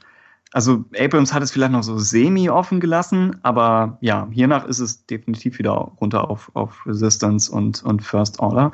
Ich überlege noch passend, passend dazu, was du meintest, dass, ähm, dass die Verfolgungsjagd der Luke Ray Story nicht unbedingt hilft. Ich glaube, Luke wirkt auch noch etwas weltfremder dadurch, dass er nicht die. Praktisch Ray kommt mit einem relativ konkreten Problem zu ihm. Mhm. Und seine Verteidigungen sind alle abstrakt. Es ist alles äh, gerichtet gegen den Jedi-Orden oder das, das größere Ganze und, und warum der Lauf der Dinge nun mal so ist und nicht so und so sein darf. Aber eigentlich möchte sie ganz konkret ausgebildet werden für etwas und sie sagt, die Resistance ist in Schwierigkeiten. Und er hat nie eine, eine wirkliche Antwort darauf oder einen wirklichen Vorschlag darauf. Er sagt das stimmt, das war, das, das war eigentlich in Force Awakens was noch irgendwie plausibler, dass Luke nicht da war, weil die First Order für die Galaxis eigentlich noch keine Bedrohung darstellte, bevor hm. sie den Todesstern Nummer 3 hatte. Was theoretisch auch immer noch sein Stand sein könnte, aber eigentlich erklärt sie ihm das am Anfang des Films, oder? Er, müsst, ja. er müsste auch irgendwie doch Milio er müsste auch vermutlich Millionen von Stimmen äh, gehört haben, die plötzlich schreien und dann verschwinden. naja, gut, wenn er sich von der Macht abgewandt hat, vielleicht ja. nicht. Ne? Ja, Aber es ist genau wie Tim sagt, ne? sie steigt im Prinzip damit ein. Ne? Und insofern, und dann kommt Shui rein und er sagt, mit dem Falken, wo ist Hahn? Äh, also diese Entwicklungen müssten ihn eigentlich deutlich wachrütteln, dass sein Nichtstun nicht wirklich gut ist. Wobei die Dramatik, ja. die Dramatik der Flotte kennt natürlich auch Ray nicht, ne? Das merkt man ja dann wieder. Stimmt. Ja, das nicht. Aber ne, trotzdem ist, äh, sollte beiden klar sein, dass es da draußen gerade brennt. Ja. ja. Mhm. Ein, ich habe noch eine Frage zu Ray. Das verstehe ich. Das ist eine Szene, die, die hat mich wirklich schon beim ersten Mal etwas sprachlos zurückgelassen. Äh, Luke erzählt ihr, ja, Darth Sidious hat die Jedi vernichtet und sie haben das nicht ändern können und so weiter und so fort. Und dann ein, ein Jedi hat sozusagen geholfen, alles kaputt zu machen. Und dann sagt Ray, aber ein Jedi hat auch geholfen, alles wieder richtig zu rücken. Und er hat in dem bösesten Menschen des Universums hat er etwas Gutes gesehen und hat ihn bekehrt und gerettet. Woher weiß sie das? Im letzten Film wusste sie nur irgendwelche Geschichten und Gerüchte über Leute. Ist das dann Geschichte und Gerücht, die man kennt? Denn eigentlich also, oh, denn ich meine, in Bloodline zum Beispiel, da weiß ja noch niemand, dass, dass äh, Vader der Vater von Lea ist. Also ist, also die gesamte, der, der Stand der Galaxis in Sachen Luke und Vader und Co. ist mir nicht ganz schlüssig präsentiert. Ja, ist auch schwierig. Also gerade wenn man, also ich, ich, würde prinzipiell sagen, wenn man nur die Filme betrachtet, ja, dann kann doch nur die Erklärung sein, dass das diese Sachen sind, die sie gehört hat. Aber wenn man jetzt das erweitert, das neue erweiterte Universum dazu nimmt, dann wird es schwierig. Da würde ich nämlich sagen, kann eigentlich nicht sein. Aber auch da wissen wir inzwischen ja von Hidalgo, dass die neuen Kanonwerke nicht so Kanonwerke sind, wie wir uns das vorstellen. also es gibt ja jetzt diverse Sachen, wo er sagt, ey Leute, nehmt das nicht so ernst und insofern, ich weiß nicht, ob wir da ne, diese Karte ziehen müssen, insofern oder sollten oder dürfen. Ne? Äh, insofern würde ich jetzt erstmal denken, ja, das hat sie gehört. Oder Chewie halt, ne? Aber ja, ah, ja stimmt. überraschend ist es trotzdem im Film. Aber ja. ja. Ja, äh, es gibt generell zum Thema Luke, es gibt noch äh, einen Schnipsel von, von Johnson-Zitaten im Artbook, wo er an einer Stelle sagt, also ein, ein Grund dafür, warum Luke sich wohl zu, zurückgezogen hat, ist, ist eben die Sache mit Kylo Ren, dass er da versagt hat. Und Johnson meinte aber, als, als Vorwand sich selbst gegenüber redet sich Luke wohl auch noch ein, dass in Abwesenheit von Luke und in Abwesenheit der Jedi sich das Gute nochmal auf eine andere Art neu formieren wird. Mhm. Und das fand ich als Gedanken eigentlich ganz interessant, denk aber, es ist nicht wirklich im Film. Äh, außer vielleicht in dem Moment, wo Snoke das ja auch eigentlich stimmt, sagt. Ja, stimmt. Es kommt, um. es kommt von Snoke, was fast mehr eine, eine Sache aus dem, äh, aus dem Plagueis-Roman ist. Dass, dass die Macht immer zurückschlägt ja. Sodass das ja ein, ein stärker werden hier an anderer Stelle sofort, sofort Konsequenzen hat. Aber ja, hier, hier wirkt es so, angenommen, angenommen Luke sagt, angenommen Luke möchte, dass Ray das, das Gute wieder in die Galaxis zurückbringt, er sagt nur, die Jedi sind das Problem. Dann sind seine Lektionen, die er ihr gibt oder zumindest geben möchte, eigentlich nicht völlig absurd. Er gibt ihr zuerst generelle Infos darüber, was die Macht ist, objektiv, relativ mhm. zumindest. Also nicht, noch nicht gefärbt durch jede Wahrnehmung. Und dann sagt er ihr, woran die Jedi gescheitert sind. Und dann müsste er ja eigentlich sagen, jetzt, jetzt nimm das Wissen, das du jetzt hast, äh, sei der gute Mensch, der du eigentlich schon bist, äh, und, und bring das wieder raus in die Galaxis. So angenommen, es, es wäre in die Richtung gegangen, dann würde Luke schon vorher ein bisschen produktiver wirken im Film. Mhm. Aber das würde, glaube ich, das Ende sabotieren, das Johnson wollte. Ja. Und ja. gerade dieser Umgang oder die Betrachtung, ja, Betrachtung und Umgang der Jedi ist es ja auch ein bisschen schwierig, ne? weil ich sag mal, dass Luke sein eigenes Scheitern sozusagen so auf die Jedi ausweitet, ist so ein bisschen schwierig. Und ich weiß, Tim, dass du, du, du bist ja auch äh, Team Jedi und äh, ganz viele ja. Leute haben ja, na, und ich auch, ganz viele Leute haben ja nach den Prequels die Jedi sehr schlecht geredet. Ich bin aber trotzdem auch der Meinung, dass das Konzept der Jedi ja eigentlich ein gutes ist. Und wir mhm. bekommen in den Prequels halt einen degenerierten Orden zu sehen. Was aber nicht heißt, dass deshalb dieses Konzept schlecht ist. Und gerade äh, Luke hat uns am Ende von, von äh, Episode 6 halt äh, den neuen Jedi präsentiert. So, und jetzt ist das alles wieder ja, in der Schwebe, beziehungsweise Luke glaubt irgendwie, nee, das mit den Jedi hat keinen Sinn. Wie gesagt, ich würde erstmal sagen, eigentlich nicht der Weg, den ich gehen wollen würde äh, für die Skywalker-Sage. Aber wenn man es tut, dann muss man es auch anders und konsequent umsetzen. Also in den Beispielen, so wie du sie gerade gebracht hast, äh, dass man es anders halt untermauert. Äh, und dann ist es ja auch nochmal so, dass es dann ja wieder am Ende kippt. Ne? Es ist ja nicht nur so, dass man sagt, okay, du musst am Ende gar kein Jedi sein, es kommt hier nur auf gewisse Elemente an. Äh, aber am Ende hat sie dann doch die Bücher mit dabei und ne, äh, Luke sagt, äh, ich werde nicht der letzte Jedi sein und wir wissen, wen er meint. Ne, und ähm, insofern wird sie dann doch sozusagen die Jedi-Tradition weiterführen. Und ähm, ja, es, ja, das ist halt auch ja. etwas inkonsequent. Es, ja, es, das, das Ding ist, ich glaube, also der Film handelt ja schon klar vom, vom Umgang mit der Vergangenheit und er versucht, meine ich, beide Seiten zu argumentieren. Er will immer sagen, diese, diese Charaktere sind im, im Schatten der Vergangenheit und sind da so ein bisschen gefangen. Und auf der anderen Seite gibt es Charaktere, die versuchen, die Vergangenheit komplett wegzuschieben, aber damit eigentlich auch das Gute rausnehmen. Wie, wie Luke, wenn er sagt, die Jedi waren komplett nicht zu gebrauchen. Mhm. Und wenn, wenn, ja, wenn, wenn Ray am Ende die, die Bücher mitnimmt, dann ist das schon, äh, man, man könnte zum Beispiel sagen, Yoda, wenn er, wenn er den Baum zerstört, zerstört so ein bisschen das Gehäuse mhm. der Jedi, aber Ray nimmt den Kern davon mit. Ja. Also ich glaube, das in sich ist die Botschaft, worauf der Film irgendwie hinaus will, aber ja, weil halt immer beides argumentiert wird, es wirkt es schnell inkonsequent, ja. ja. Und Luke springt selbst in der Szene mit, mit Yoda, wo am ja. Anfang will er es selbst abbrennen, dann, dann will er die Bücher rausholen. Ja, genau. Mhm. genau. So der Film will manchmal beides gleichzeitig. Ja, genau. Das ist so, ne, da hätte er tatsächlich eindeutiger sein müssen. Weil, und wie gesagt, die Konsequenz, die du gerade wunderbar auf den Punkt gebracht hast, die finde ich auch gut. Ne? Das ist wirklich, äh, das ist auch wirklich, das ist auch wirklich schön, ne? zu sagen, okay, es ist, es geht nicht um ein Ornat, ne? sondern es geht tatsächlich um Ideale und es geht um eine Haltung. Ne? Und mhm. vielleicht auch noch um viele andere Dinge. Aber es geht nicht äh, darum, es geht nicht unbedingt darum, dass man sich Jedi nennt. Ich meine, es macht auch Sinn, dass man sich Jedi nennt, aber ne, es geht nicht darum, dass man halt einen Mitgliedsausweis einer Kirche hat. So. Mhm.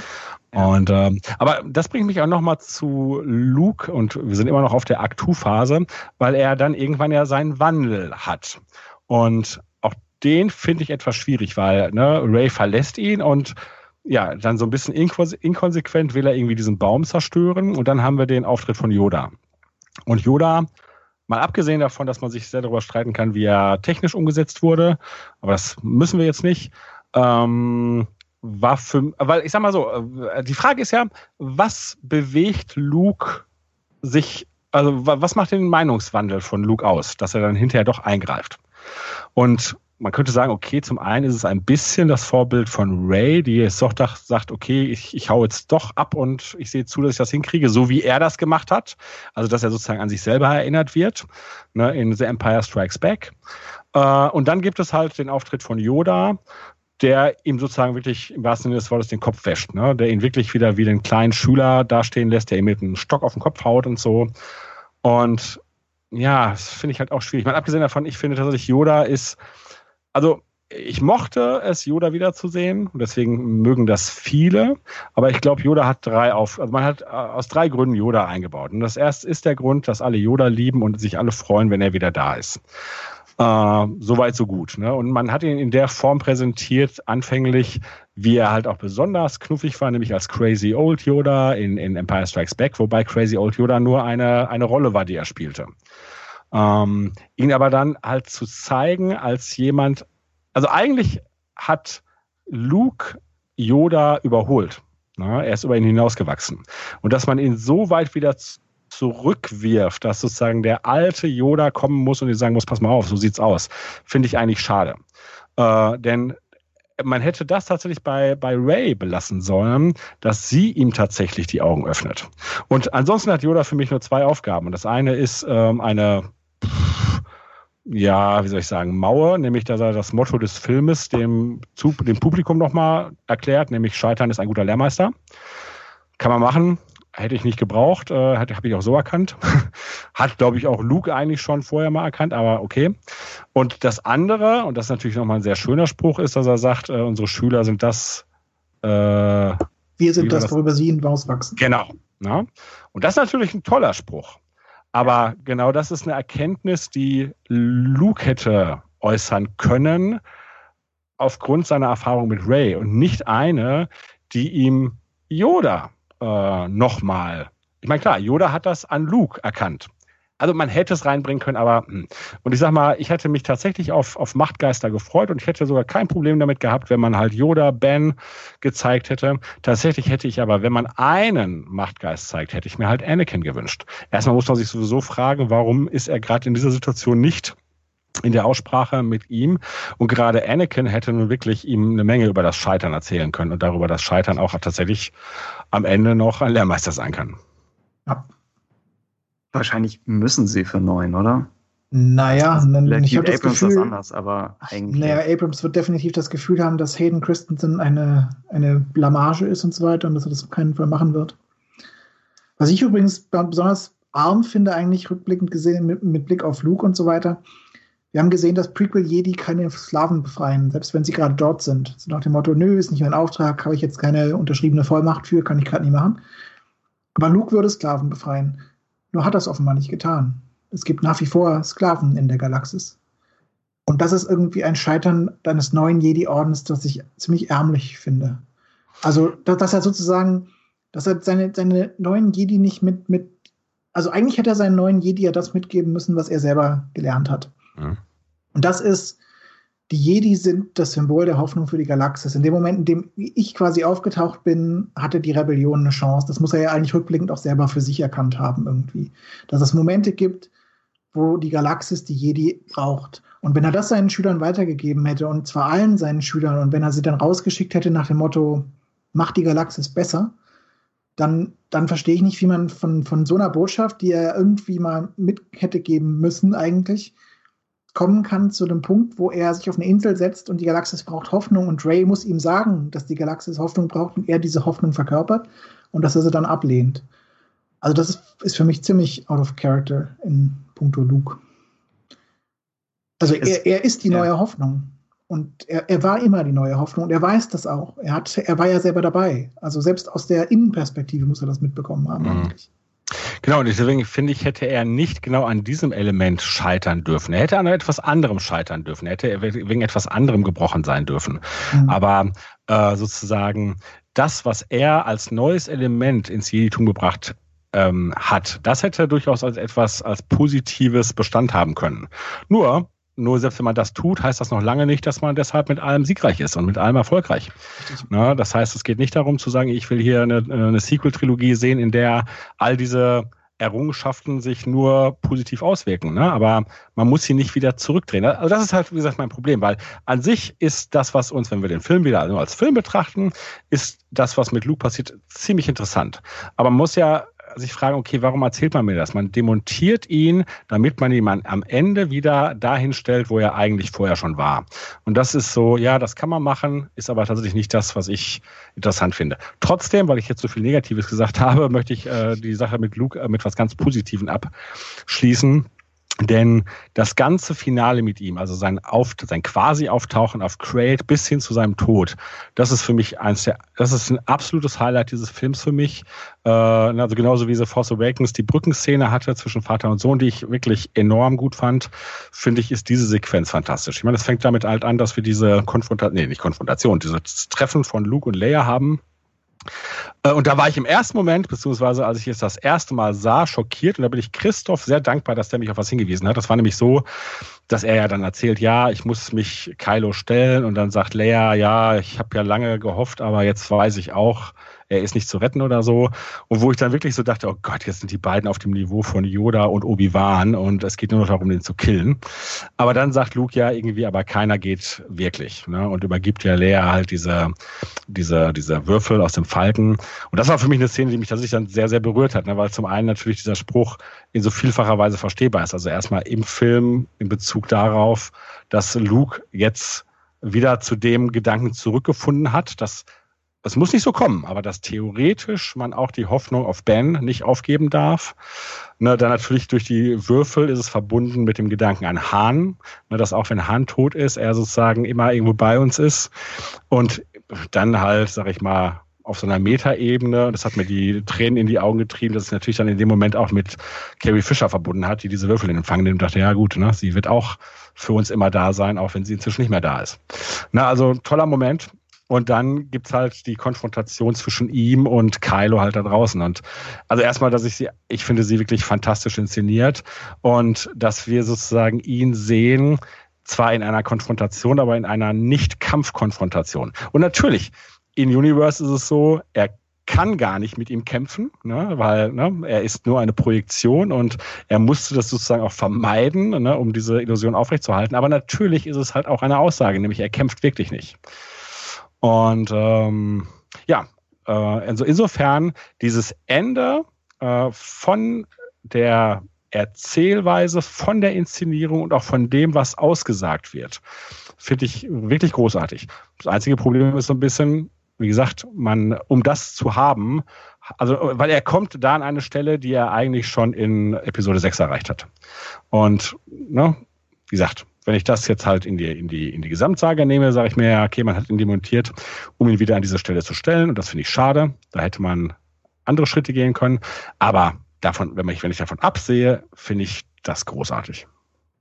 Das Interessante ist eigentlich, Luke hätte eigentlich in, in das, das Logischste gewesen, wenn sie ihn hätten scheitern lassen wollen, wäre auch wieder den Fall zu machen von Kylo und er erkennt, er kann nicht jeden retten. Nachdem er erst seine große Erkenntnis war, ich kann Vader retten, ist jetzt seine Erkenntnis, aber mit jedem klappt es halt nicht. Ja. Das genau. wäre eine, das wäre eine fantastische Variante gewesen. Hättest du nämlich wirklich mal die These, äh, Antithese-Synthese-Sache spielen ja. können. Ja. Und wäre es dann auch bei Anakin quasi rausgekommen, der ja mit, der quasi mit sich selbst das Gleiche erfährt, aber mit seinem Meister auch das Gegenteil. Den kann er, den kann er nicht helfen. Ja. Im Grunde. Also. Im Feedback hatte Ines was ähnliches vorgeschlagen. Also wer, wer mag, könnte generell nochmal durch die Feedback-Sektion der letzten Folge blättern. Also viele, viele Sachen von euch da draußen dabei. Uh, und es kommt noch eine Feedback-Folge und ich meine, Ben bringt auch noch ein Ben trifft. Cantina Talk, wie, wie auch immer das angeblich. Cantina Talk, klar. Äh, auf jeden Fall äh, kommt, kommt da noch mehr zu. Äh, und ich würde mich euch natürlich anschließen, genau. Also wenn man, wenn man Lukes äh, Stärke dazu verwenden könnte, ja, praktisch das als Schwäche spielt. Und mhm. sagt, die, dieser Glaube an, an Menschen wird ihm, wird ihm hier zum Verhängnis. Äh, dann, dann hätte das nochmal, würde, denke ich, besser funktionieren, ist, äh, ist vielleicht wieder mehr eine Sache. Ich glaube, Johnson wollte diesen einen Schlüsselmoment, der sich im Flashback zeigen lässt. Selbst wenn die Flashbacks, glaube ich, eine spätere Idee waren. Aber ich glaube, er wollte so diesen einen Kernpunkt, an, an dem sich das alles wendet. Mhm. Auch wenn, denke ich, ein, ein, langsamerer Wandel und eine komplexere Beziehung zwischen, zwischen ähm, Kylo Ren und Luke als, als Meister und Schüler, wenn das bestimmt besser für die Figuren funktioniert hätte. Deswegen, ja, ich also ich stimme zu, ich bin noch ein bisschen, ähnlich wie bei, bei Hans Tod, wo ich damals in Episode 7 das Problem hatte, dass ich dachte, der, ich kann nicht bewerten als Zuschauer an dem Punkt, ob der Moment funktioniert oder nicht. Weiß nicht genug darüber, was Kylo Ren ist und denkt, mhm. um sagen zu können, ist es realistisch, dass er seinen eigenen Vater tötet oder ist es unrealistisch? Ich habe keine Ahnung. Und, und das haben wir ja immer noch nicht, oder?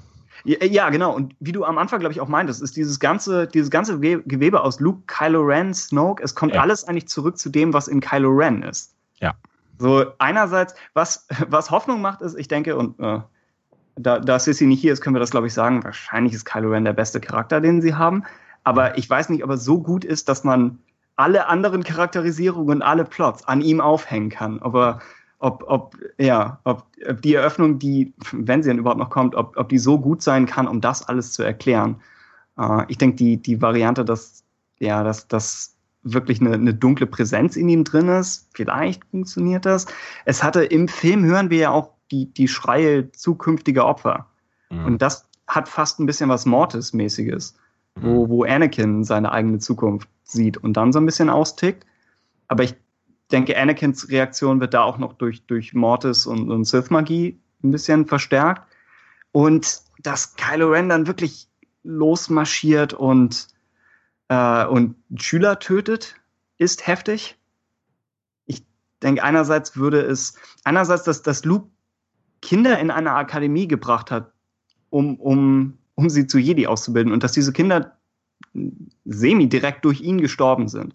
Ich denke, das wird die Insel besser verkaufen, aber das wird gleichzeitig Kylo Rens Charakterisierung wieder schwieriger machen, weil er dann echt jemand ist, der, der sich nicht nur gegen Luke verteidigt hat, sondern der komplett ausgetickt ist. Ja. Also das, so wenn man an einer Stelle einen Faden zieht, kommt es an der anderen Stelle wieder raus. Das ist ein bisschen, bisschen schwierig dabei, ja. Und, Und auf der anderen Seite, hm? Christoph? Was ich sagen wollte, ist, du hast auch die Problematik, wir erkennen ja mehr und mehr, je mehr wir erfahren über die Konzeptionierung der, der Sequel-Trilogie, dass alle diese Fragen, die stellen ja nicht nur wir uns, die hat sich auch bei Lucasfilm ein Story-Team mal gestellt. Mhm. Und dann irgendwann hat man, oder was hat man? Ich würde sagen, Abrams und Kerstin haben irgendwann gesagt, okay, wir kriegen hier keine Antwort hin, also packen wir es in eine Mystery Box, schieben es vor den Film und kümmern uns nicht mehr darum und dann gehen wir stattdessen in die, in die Zukunft. Und wir lassen das alles mal Mystery Box sein und ignorieren es. Und bauen nur darauf auf. Und jetzt, das, das beißt ihnen seither in den Hintern. Und das verfolgt sie weiterhin. Und das kriegen sie meines Erachtens auch nicht mehr. Und wir wissen ja nun wirklich, dass es auch das grundsätzliche Prinzip ist. Dann, äh, ich sag mal, bezüglich der Ray-Situation haben sich ja die Fans jetzt auch die Frage gestellt, okay, wir haben jetzt gehört, sie ist ein Niemand, ihre Eltern waren Säufer und sind jetzt begraben auf irgendeinem Armfriedhof auf Jakku, obwohl sie ja eigentlich weggeflogen sind, aber egal. ähm, können ja wieder zurückgekommen sein. Ein Slingshot um den Planeten. Äh, ja. ähm, aber natürlich stellte sich die Frage, okay, aber es könnte ja immer noch sein, dass äh, Kylo gelogen hat. Und theoretisch ist das ja auch so. Und das wurde ja auch Ryan Johnson gefragt und er hat ganz klar gesagt, ja gut, ich, er kann nur sagen, dass für ihn hat er die Wahrheit gesagt. Äh, na, ne, also für ihn ist das so angelegt, ne, dass das damit bestätigt ist. Aber sagt er, der nächste Film wird von J.J. Abrams gemacht. Und das liegt jetzt in seiner Hand, was er daraus macht. Und er kann es auch wieder verändern. Und ja, also insofern können wir uns da zwar, können wir darüber spekulieren, aber letztendlich können wir auch nur darüber spekulieren, was wäre für uns das Beste oder was wäre für die Geschichte am besten. Äh, wir brauchen nicht darüber spekulieren, was ist es wohl wirklich schon. Denn es ist im Moment nicht. Ja, es ist das, was Abrams daraus machen wird. Und äh, ich gebe Tim völlig recht. Also ich sage mal, Kylo, ich finde, wie gesagt, Kylo wirklich spannend. Und wie gesagt, wenn ich halt all diese anderen Bedenken wegdrücke, dann kann ich ja immer noch diese Trilogie als etwas betrachten, was mir vielleicht Spaß macht. Und natürlich wäre da jetzt dann, hätte ich zumindest da wieder den Punkt, dass ich denken würde, okay, ne, zu Kylo muss man mir noch eine ganze Menge bieten. Ähm, und naja, nee, ich will jetzt nicht sagen, ich glaube da nicht dran, äh, weil das wäre jetzt zu negativ. Warten wir es mal ab. Nur gebe ich zu bedenken, wenn das nicht passiert, ja, was haben wir dann? Ja, dann äh, ne, dieses Geflecht, das ich äh, angedeutet habe, kommt dann überhaupt nicht zusammen und dann hängt eine Menge in der Luft. Das ist irgendwie auch das, das Hauptproblem, was ich ehrlich gesagt mit den Sequels habe. Sie bieten im Moment, also sie bieten vielen Leuten offenbar sehr viel. Mir bieten sie bislang noch keine Argumentation, noch keinen Grund, wieso sie überhaupt existieren. Ja, man muss sich halt fragen, was erzählt uns diese Trilogie? Ich meine, klar, wir können das noch nicht abschließend beantworten, weil wir haben den dritten Teil noch nicht gesehen. Aber ich sag mal, die Originaltrilogie ist der Aufstieg eines Helden, um das jetzt mal ganz plump zu sagen. Und die Prequels ist das Scheitern eines Helden. Was ist denn die Sequel-Trilogie? Und wie gesagt, ne, vieles, was in The Force Awakens angeteasert und aufgebaut wird, wird jetzt komplett umgeschmissen wie gesagt, was nicht heißt, dass ich das schlecht finde, aber ich sehe da noch nicht so wirklich, worauf das hinausläuft. Es scheint eher so zu sein, dass wir jetzt einen klaren Schritt äh, Schnitt haben nach diesem Film. Und im Prinzip könnte dieser nächste Film auch für sich alleine stehen. Also äh, ich habe ich hab fast das Gefühl, dass dieser nächste Film auch einer sein könnte, der ein Einzelfilm sein könnte, wo man halt die Vorgeschichte auch im, im Lauftext erklärt. Und ähm, ich bin gespannt, ob das hinterher auch wirklich als eine Trilogie funktioniert, die tatsächlich ein, ein also wenn ich jetzt sage, einen Wert hat, meine ich jetzt nicht, dass sie an sich ne, schlecht ist, aber halt wirklich ein, ein Wert für sich und für, für die Saga. Und ich finde ich find das schwer. Und ich sag mal, dass halt diese, diese, diese losen Stränge, die Abrams halt da gelassen hat, dass die halt, wie gesagt, sehr unkonventionell aufgenommen werden. Das ist ja an vielen Stellen denkbar. Das ist das Letzte, was ich nochmal zu Luke sagen will. Das ist mir auch erst beim zweiten Mal aufgefallen. Ich meine, es ist ja so, das Ende von The Force Awakens ist, dass halt Ray auf Luke trifft und er steht halt in dem Gewand eines Jedi-Meisters. Und äh, gut, ne, Ryan Johnson hat entschieden, aber eigentlich hat er sich der Macht abgewandt. Und insofern ist das Erste, was er tun muss, ist, nachdem er das Schwert weggeschmissen hat, er rennt in seine Hütte und zieht sich seine Fischerklamotten an. das passt ja ansonsten nicht. Und ähm, und solche Elemente gibt es eine ganze Menge in diesem Film, ne, wo eigentlich deutlich. Ich meine, klar, das kann man natürlich, ne, und da wird es natürlich entsprechende Geschichten zu geben. Ne. Ich habe schon irgendwo gelesen, dass manche Leute meinen, er hat dann nur noch mal sein Jedi-Gewand angezogen, um sich vielleicht dann von der Klippe zu schmeißen, wobei ich mich da auch frage, ob das so Jedi-like ist. Wow. Ja, ne? ja, gut, die Frage ist ja, warum hat er sich äh, zu diesem Zeitpunkt, warum steht er da in seinem Jedi-Gewand? Ne? Es ist Sonntag. Und, äh, Sonntag meine, er zieht Uhr. es tatsächlich dann nochmal an, als er den, als er den Baum äh, verbrennen will. Aber ist alles schwierig. Ja. Und zu Ray, äh, also jetzt haben wir die Offenbarung, sie ist ein Niemand. Und jetzt gehen wir mal davon aus, wir gehen von dem aus, was auch Ryan Johnson meint, es ist so. Da muss ich dazu sagen, äh, also erstmal, ich habe prinzipiell mit der Idee kein Problem. Ich finde, dass eine, ein Star Wars-Film diese Geschichte auf jeden Fall mal erzählen sollte, dass ein, ein wirklicher Niemand zu einem Held wird. Frage ist ein bisschen, sollte das in der Skywalker-Trilogie passieren? Ähm, und für mich hat es zwei problematische Elemente. Also zum einen, wie Christoph schon gesagt hat, wir sehen halt, dass sie wirklich extrem mächtig ist. Und auch das müsste man mir halt begründen. Okay, es wird schon so ein bisschen angeteasert in dem Sinne von, naja, ne, es gibt da auf der bösen Seite dieses ganz schlimm Böse und dann. Ne, Die Avatar-Nummer im Grunde genommen. Ja, ja, Avatar der Helden, Avatar der Das müsste man mir dann schon deutlicher noch machen. Ja. Aber dann wäre es immer noch so, dass ich sagen würde, gut, aber es ist die Skywalker-Saga. Und wenn das jetzt damit endet, dass Ray, na gut, wie es mit Kylo endet, wissen wir nicht. Vielleicht dreht er nochmal um, wobei das wäre dann schon sehr ne, der Redemption Arc von Vader auch. Ah, schwierig. Aber meine Frage ist natürlich dann, wenn wir diese neuen Filme haben, wie sehen wir ganz am Ende auf diese Skywalker-Familie. Und im Moment habe ich das Gefühl, es ist bitter. Na, weil äh, sie haben eigentlich, sie haben tatsächlich, also in dem Fall würde es dann, würde ich ja sogar sagen, okay, dann kann man ganz zum Schluss nochmal die Plagueis nochmal reingeben und dann sagen, es ist nicht die vermeintliche Plagueis-Komponente, sondern es ist die wirkliche. Denn eigentlich haben sie für das ganze Unglück gesorgt. Und das finde ich schade und schlimm. ähm, ja, ich meine, angenommen, angenommen, man sagt, weil, weil du eben schon ansprichst, was, was wäre die Errungenschaft der Sequel-Trilogie? Angenommen, sie sagen, Familie ist, ist nicht begrenzt auf das gleiche Blut. Mhm. Und das, das wäre die Botschaft bezogen auf Ray, dann hätte es schon einen Sinn, dass man einen Charakter, der aus dem Nirgendwo kommt, kontrastiert mit, mit der Skywalker-Blutlinie.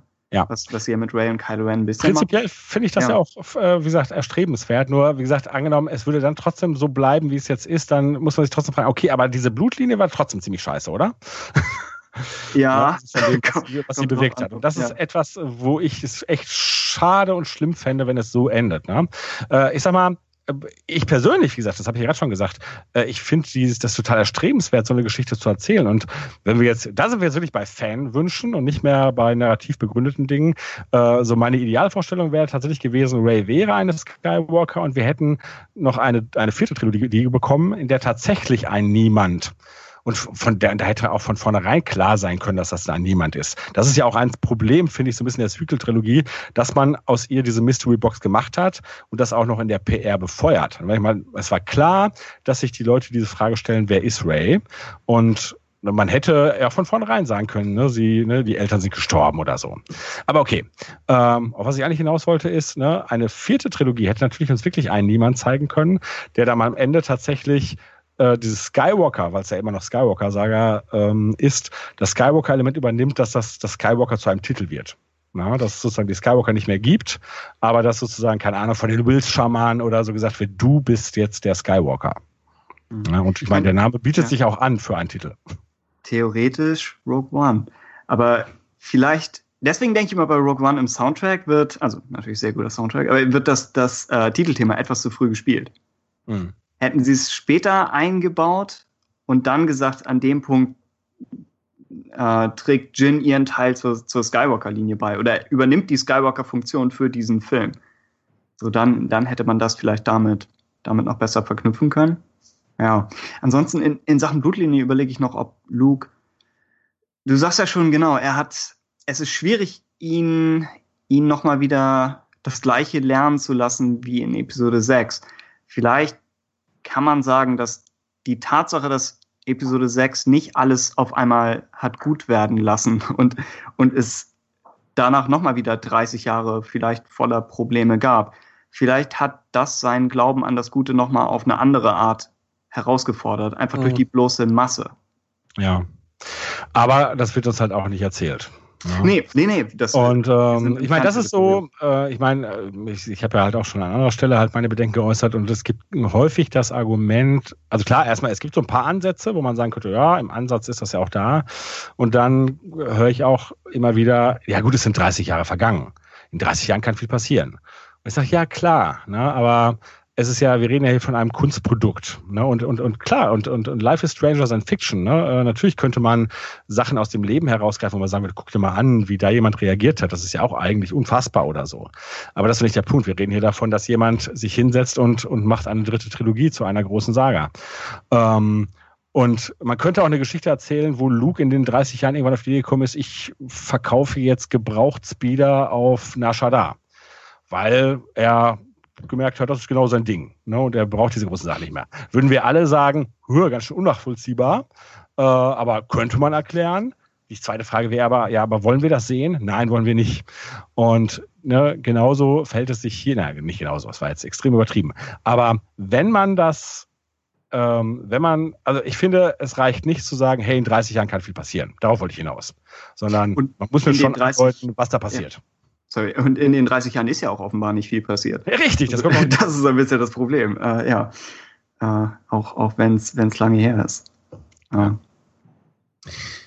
Kann ich mal kurz das Ruder nochmal rumwerfen, eine Frage stellen, die mich beschäftigt? Hm? Wir haben jetzt ja darüber geredet, warum wird Kylo böse? Also eine Frage, die ich mir darstelle, ist, warum heißt Kylo eigentlich Kylo? Aber das ist eine andere Frage. Ähm, warum ist ein Ray gut? Sie hat keinen Grund, gut zu sein. Also wenn es eine schlechte Lebenssituation gibt, in der man böse werden könnte, dann hat sie die. Sie hat ein Scheißleben, sie hat keine Familie, sie hat keine Freunde, sie hat niemanden auf sie ist allein, sitzt in ihrer Hütte, sie brütet äh, angeblich, äh, ab und zu spielt sie mit einem X-Wing-Helm äh, und dann hat sie irgendeine Macht, die schon immer in ihr war und die, die nach ihr ruft. Die traditionelle Reaktion darauf wäre, cool, jetzt räche ich mich doch mal. Stattdessen ist sie gut. Warum ist sie gut? Weil die Welt generell ein guter Ort ist? Nicht wirklich, oder? Also Luke hatte, hatte eine Familie, hatte ein Zuhause, hatte Freunde. Klar ist der gut, warum soll er nicht gut sein? Anakin hatte eine fantastische Kindheit, er war Sklave, aber seine Mama war da und er hatte Freunde. Warum soll er nicht gut sein? Ray? Nee. Mhm. Oder weil Menschen generell gut sind? Ich weiß sind nicht, wie, Menschen generell gut? Weiß ich nicht, ich hoffe. Innerhalb von Star Wars könnte ich es absolut glauben, glaube ich sogar, ja. Also gut, ich würde sagen, dass sch schlimme Umstände, und ich sag mal, man könnte ja noch schlimmere Umstände haben. Ne? Sie ist ja eigentlich nur allein. Äh, na, man könnte und hungrig, aber man könnte ja auch tatsächlich missbrauchende Eltern haben oder sowas. Ne? Ihre Eltern waren Säufer, also haben sie Ja, aber äh, sie haben, also sie kann sich zumindest nicht daran erinnern, dass sie halt äh, missbraucht wurde. Ne, oder geschlagen oder so. Ne? Sie wurde verlassen. In einem Alter, wo man sich gerade noch daran erinnern kann, dass man verlassen wurde.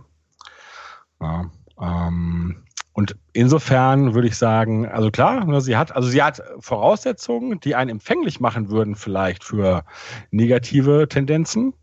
Äh, aber ich würde jetzt nicht sagen, dass solche Umstände den Weg vorzeigen, dem Böse zu werden. Mhm. Ja, wäre das aber nicht die, wäre das aber nicht die spannendere Geschichte eigentlich? Wenn du ein, einerseits hast du den Kronprinz Ben Solo, der dem alles geschenkt wurde in der Welt, und dann ist er noch ein fantastischer Jedi geworden. Und dann kommt da jemand und sieht das und ist eifersüchtig und macht, macht ihn zur Schnecke und will ihn kaputt hauen und will seinen Platz einnehmen oder so. Wenn du es ins Gegenteil verkehrst, ist das nicht trotzdem eine interessantere Geschichte? Hm. Also Moment, du meinst jetzt, dass Ray böse geworden wäre und dass es einen Konkurrenzkampf zwischen ihr und Ben gegeben hätte? Hm? Hm. Interessanter vielleicht schon, aber ist, glaube ich, schwierig als, als äh, Hauptfigur eines, eines familienorientierten Blockbusters. Also Sie wäre dann wirklich fast die Antagonistin später. Ich meine, es gab ja äh, diverse Leute, die nach dem Trailer gedacht haben, okay, wir kriegen vielleicht so, so ein Switchen, ne? dass Ben wieder auf die helle Seite wechselt und sie auf die dunkle Seite. Das wäre ja auch eine Variante gewesen. Mm, also, wie gesagt, äh, interessant auf jeden Fall. Wäre jetzt wirklich dann ein anderer Film. Und wie gesagt, ich würde halt immer noch sagen, dass ihre Voraussetzungen nicht die sind, wo man sagt, okay, dann ist klar, dass sie böse wird. Also da würde ich auch sogar sagen, es gibt wirklich gute Beispiele, wo Menschen in schlimmeren Situationen aufwachsen und die hinterher sehr gute Menschen werden.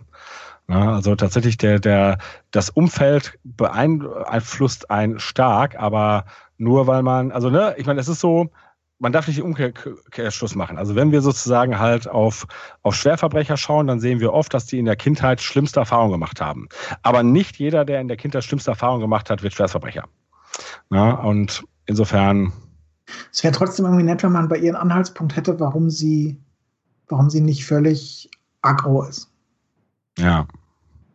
Hm, ja. Wobei ich, ich finde, ja, so, das stimmt. Ich finde, die, die Momente, wo betont wird, wie gut Ray ist im Vergleich zum Rest auf Jakku, sind, sind alle stark. Also sowohl wenn sie, äh, wenn sie sich weigert, BB-8 zu verkaufen, mhm. in, in TFA am Anfang. Ich finde, das ist, das ist einer der Momente, der einem einfach dabei hilft, später zu akzeptieren, dass sie vielleicht etwas overpowered scheint. Dass du denkst, ja, okay, es, sie hat diese wahnsinnige Macht, aber es, es trifft die beste Person, die es treffen könnte. Also zumindest das. Und es gibt in Before the Awakening gibt's gibt es einen Moment, wo sie mit, mit einigen zwielichten Jakku-Gestalten zu tun hat und auch so ein bisschen enttäuscht wird gegen Ende, äh, was, was einem noch mal ein bisschen mehr wehtut, weil sie eben ist, wie sie ist und was vielleicht ganz nett auf äh, die Sache mit Kylo im Thronsaal hier hinbaut. Dass dieser Blick, den sie in den Augen hat, wenn sie versteht, dass Kylo den Thron will. Ich denke, das bezieht sich auch noch mal auf, mhm. also nicht bewusst auf Before the Awakening, aber es passt ganz gut zusammen. Also manchmal, manchmal funktioniert der erweiterte Kanon. Ja. Okay. Vorhin haben wir über diese Humorgeschichte geredet und da will ich einfach nur kurz einwerfen. Da haben ja einige Leute Probleme mit. Habe ich tatsächlich auch wenig. Ja, ich meine, es war beim ersten Mal gucken so, dass halt, ne, es schon immer so Momente gab, wo ich dachte, ach, das stört mich jetzt gerade. Das wäre nicht nötig gewesen, aber beim zweiten Mal ist es dann schon weniger problematisch gewesen. Und äh, also die, es gab viele Humorsachen, die ich richtig gut fand. Äh, und es gab nur wenig Sachen, mit denen ich, also klar, also ich hätte zum Beispiel dieses, ähm, dieses Bügeleisen nicht gebraucht. Ne? Und ich sag mal, das funktioniert ja auch eigentlich nur einmal wirklich gut als Witz. Ja. Aber kann ich mit leben. Das sind alles äh, keine Probleme. Wer mir ein bisschen leid getan hat, war Hux, ne? weil ähm, der für mich jetzt schon sehr wie eine Knallcharge äh, verwurstet wirkt. Ähm, und äh, weil ich weiß, es gibt, es gab Hux-Fans. Ich weiß nicht, sind die es immer noch nach, nach, nach diesem Film? Äh, das würde mich echt sehr interessieren. Also bitte Hux-Fans mal melden. Ähm, das Einzige, das ist mir beim zweiten Mal äh, schauen erst aufgefallen, die seine allerletzte Szene, da darf er tatsächlich noch mehr erhaben finster gucken. Und das ist diese Sequenz, wenn äh, die First Order halt die Crate-Basis halt stürmt, na, stürmt oder in, die, äh, in sie eindringt und Kylo halt wirklich ihm jetzt völlig klar ist, dass er getäuscht wurde und er nochmal die, die äh, Würfel, die nicht wirklich existenten Würfel in die Hand nimmt, die dann verschwinden. Da gibt's noch mal ein äh, äh, ein Shot von Hux, wie er in der Tür steht und sehr finster auf, auf Kylo schaut. So, so ein bisschen so nach dem Motto, ey, ne, du springst mit mir hier um wie mit einem kleinen Jungen oder noch schlimmer, aber da bist du gerade gescheitert. Mhm. Äh, ne, das, das war gut, aber er wird schon, ich finde, er wird schon sehr demontiert in diesem Film. Und äh, das kann man ich persönlich hatte da nicht so ein Problem mit und ich sag mal, so ein bisschen die Bösen als Knallchargen darzustellen, war immer schon so ein bisschen Element von Space Opera und auch von Star Wars. Trotzdem geht man mit ihm hier ganz schön hart ins Gericht sozusagen und ähm, aber der Film weiß das auch. Also der, der, der Snow fragt ja Kaido, was glaub, warum glaubst du eigentlich, lasse ich den Typen überhaupt ja. da irgendwie Zügel in der Hand und so weiter. Ich finde es ja. interessant, ich hatte da gewisse Erinnerungen an den Night Errant-Roman, den keiner gelesen hat, obwohl der gar nicht so schlecht war. Nee, der war eigentlich sogar ziemlich cool. Ähm, Weil es dort quasi Sith, also Night Errant, wer sich nicht mehr daran erinnert, es gibt viele, es war quasi die zweite Comic-Reihe von John Jackson Miller nach KOTOR und hat tausend Jahre vor Episode 1 ungefähr gespielt und der Night Errant-Roman hat quasi einmal durch die Galaxis geführt zu diversen durchgeknallten Varianten von Sith Lords, die auf ihre eigene Weise jeweils ihr Territorium beherrschen. Und da gab es eine, oder war das, war das eine Frau oder war das ein Mann? Naja, ist ja auch egal. Es war irgendwie ein Sith Lord, der dann dadurch seine Leute beherrscht hat, dass er sie ständig völlig zufällig an neue Positionen gestellt hat. Und auf diese Weise konnte niemand, also die waren, das war ein Dauerchaos im Grunde genommen. Und deshalb konnte dieser Sith Lord herrschen, indem er Dauerchaos gemacht hat. Und daran fühle ich mich so ein bisschen erinnert, wenn ich mir angucke, dass erfahrene, offenbar ex-imperiale Militärs quasi diese riesigen Schiffe befehligen. Und über ihnen steht jemand, der offenbar unfähig ist. Und auf diese Weise schafft Snoke quasi eine, eine Dauerantipathie zwischen seinen Leuten. Die haben überhaupt keine Zeit, was gegen ihn zu machen, weil sie ständig eigentlich mit sich selbst beschäftigt sind. Und das wiederum finde ich ist ein nettes Element irgendwie. Es ist so ein altes Sith-EU-Element auf diese Weise. Mhm. Ja. ja. Ja. Es, die, die eine Szene, wo ich beim Humor unsicher war, ist, wenn, wenn äh, Kylo Ren Hux gegen eine Konsole wirft, was äh, natürlich für sich genommen hochkomisch ist. Ist nur echt, dass die Resistance parallel eigentlich fast ausgelöscht wird. Das ist einer der Momente, wo, wo der Wechsel zwischen, zwischen Humor und einem ernsteren Teil vielleicht schwierig ist. Andererseits ist ja eben die Idee, dass genau, dass, dass die First Order von diesen jungen Kindern eigentlich befehligt wird, ist es ja genau das, was sie sagen wollen. Also vom Humor vielleicht etwas wackelig, aber nicht grundlos, ja. Es wird halt wieder bei der First Order nicht so recht klar, wer sie ist, was sie ist, was sie will und wo mhm. sie herkommt. Und dann hat man eben diese klar imperialen Leute und diese anderen jungen Leute. Und man hat ja keine Vergangenheit dafür. Man weiß überhaupt nicht, was das soll und wer wer, wer ist. Und das ist etwas schwierig daran. Wie denkt ihr, um, keine Ahnung, einfach mal in ein allgemeineres Thema zu gehen, wie, wie denkt ihr, wird Episode 8 altern? Es hängt natürlich extrem von 9 ab, aber bezogen darauf, dass auch Empire am Anfang eher skeptisch aufgenommen wurde?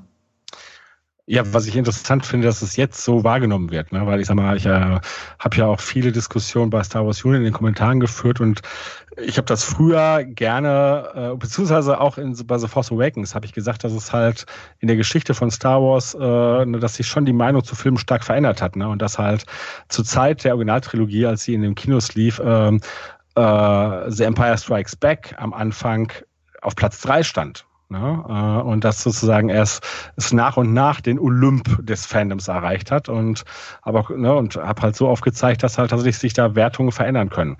Und jetzt wird dann äh, gerne darauf hingewiesen, ach ja, so kann es ja dann auch bei The Last Trailer sein. Kann das auch sein. Ähm, ehrlich gesagt, ich weiß es überhaupt nicht. Ähm, äh, es hängt auch sicherlich damit zusammen. Also wir haben jetzt einen Film, der das Fandom spaltet, glaube ich, wie kein Film vorher. Ich meine, es wird natürlich auch darüber gestritten, wie beträchtlich jetzt das Missfallen bei den unterschiedlichen Leuten wirklich ist und ob das nur übertrieben ist oder keine Ahnung, gefaked oder was auch immer.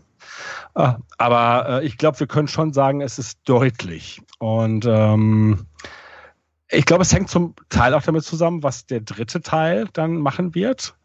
Äh, weil wenn die Trilogie für sich noch dann irgendwie funktioniert, so will ich das mal ausdrücken, dann könnte ich mir vorstellen, dass The Last Jedi tatsächlich sehr positiv dadurch gewinnt im Laufe der Zeit. Aber angenommen, die, die dritte Episode dieser Trilogie geht genau so mit den Vorgängern um, wie das The Last Jedi mit The Force Awakens gemacht hat dann weiß ich es nicht. Also nee, nee ich, ich, ich, ich, weiß es nicht. Ich habe keine Ahnung. Ähm, nee, ich weiß es nicht. ja, okay. Ich, ich, ich meine, das, das Problem, was ich so ein bisschen sehe bei dem Film, ist, dass er eigentlich keine Story hat. Und ich weiß nicht, ob das den Wiedersehwert erhöht oder verringert. Man kann ihn meines Erachtens ziemlich gut aus dem Zusammenhang gerissen sich angucken, was ich ja auch tue, weil ich blende so viel aus, wie ich kann.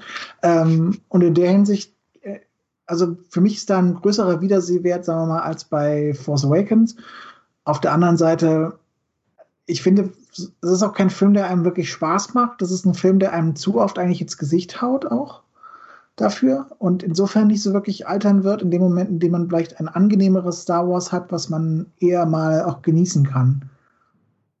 Also ich finde, es ist, ist, nicht wirklich Star Wars zum Genießen, was einem hier geboten wird. Es ist Star Wars zum drüber diskutieren und fabulieren, aber wenn ich Star Wars genießen will, gucke ich vielleicht eher Rogue One.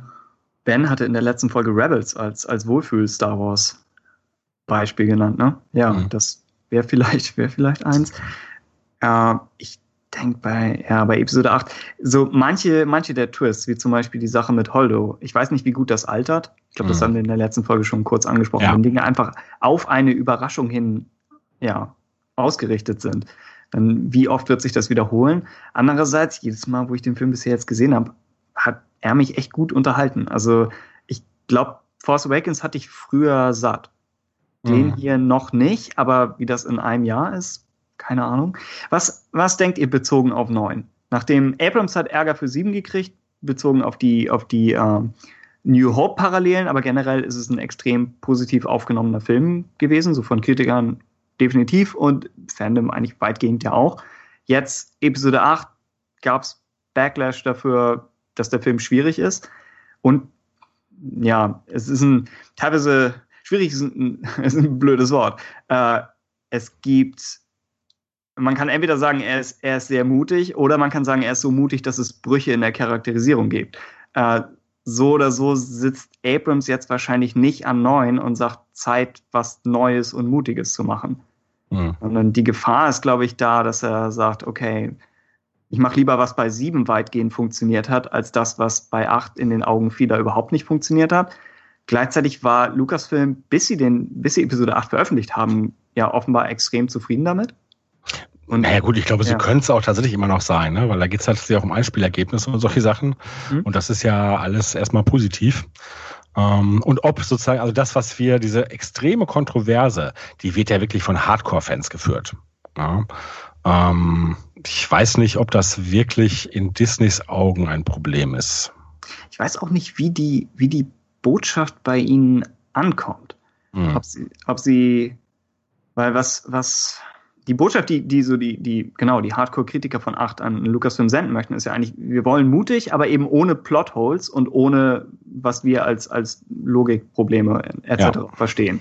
Äh, aber erstens kommt das so bei Lucasfilm an und dann zweitens dürfte das schon genau das sein, was sie mit 8 versucht haben. Die gehen ja nicht an den Film ran und sagen, lass uns einfach mal was, was Unberechenbares machen, egal zu welchem Preis. Sie ja. haben das mit 8 versucht, sind in den Augen einiger gescheitert damit, werden sie es mit neun nochmal probieren.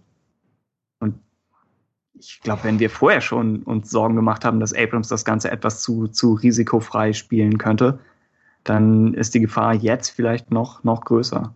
Mhm. Ja. Und ich sag mal, ich bin tatsächlich äh, gespannt, äh, obwohl ich mir, ah nein, ich, also ich sage erstmal, ich bin gespannt, weil ähm, ich kenne von Abrahams bisher nur so Sachen, wo er Dinge angestoßen hat. Mhm. äh, und jetzt muss er tatsächlich etwas beenden äh, und etwas, was er äh, ne, zumindest eine Zeitweise nicht unter Kontrolle hatte.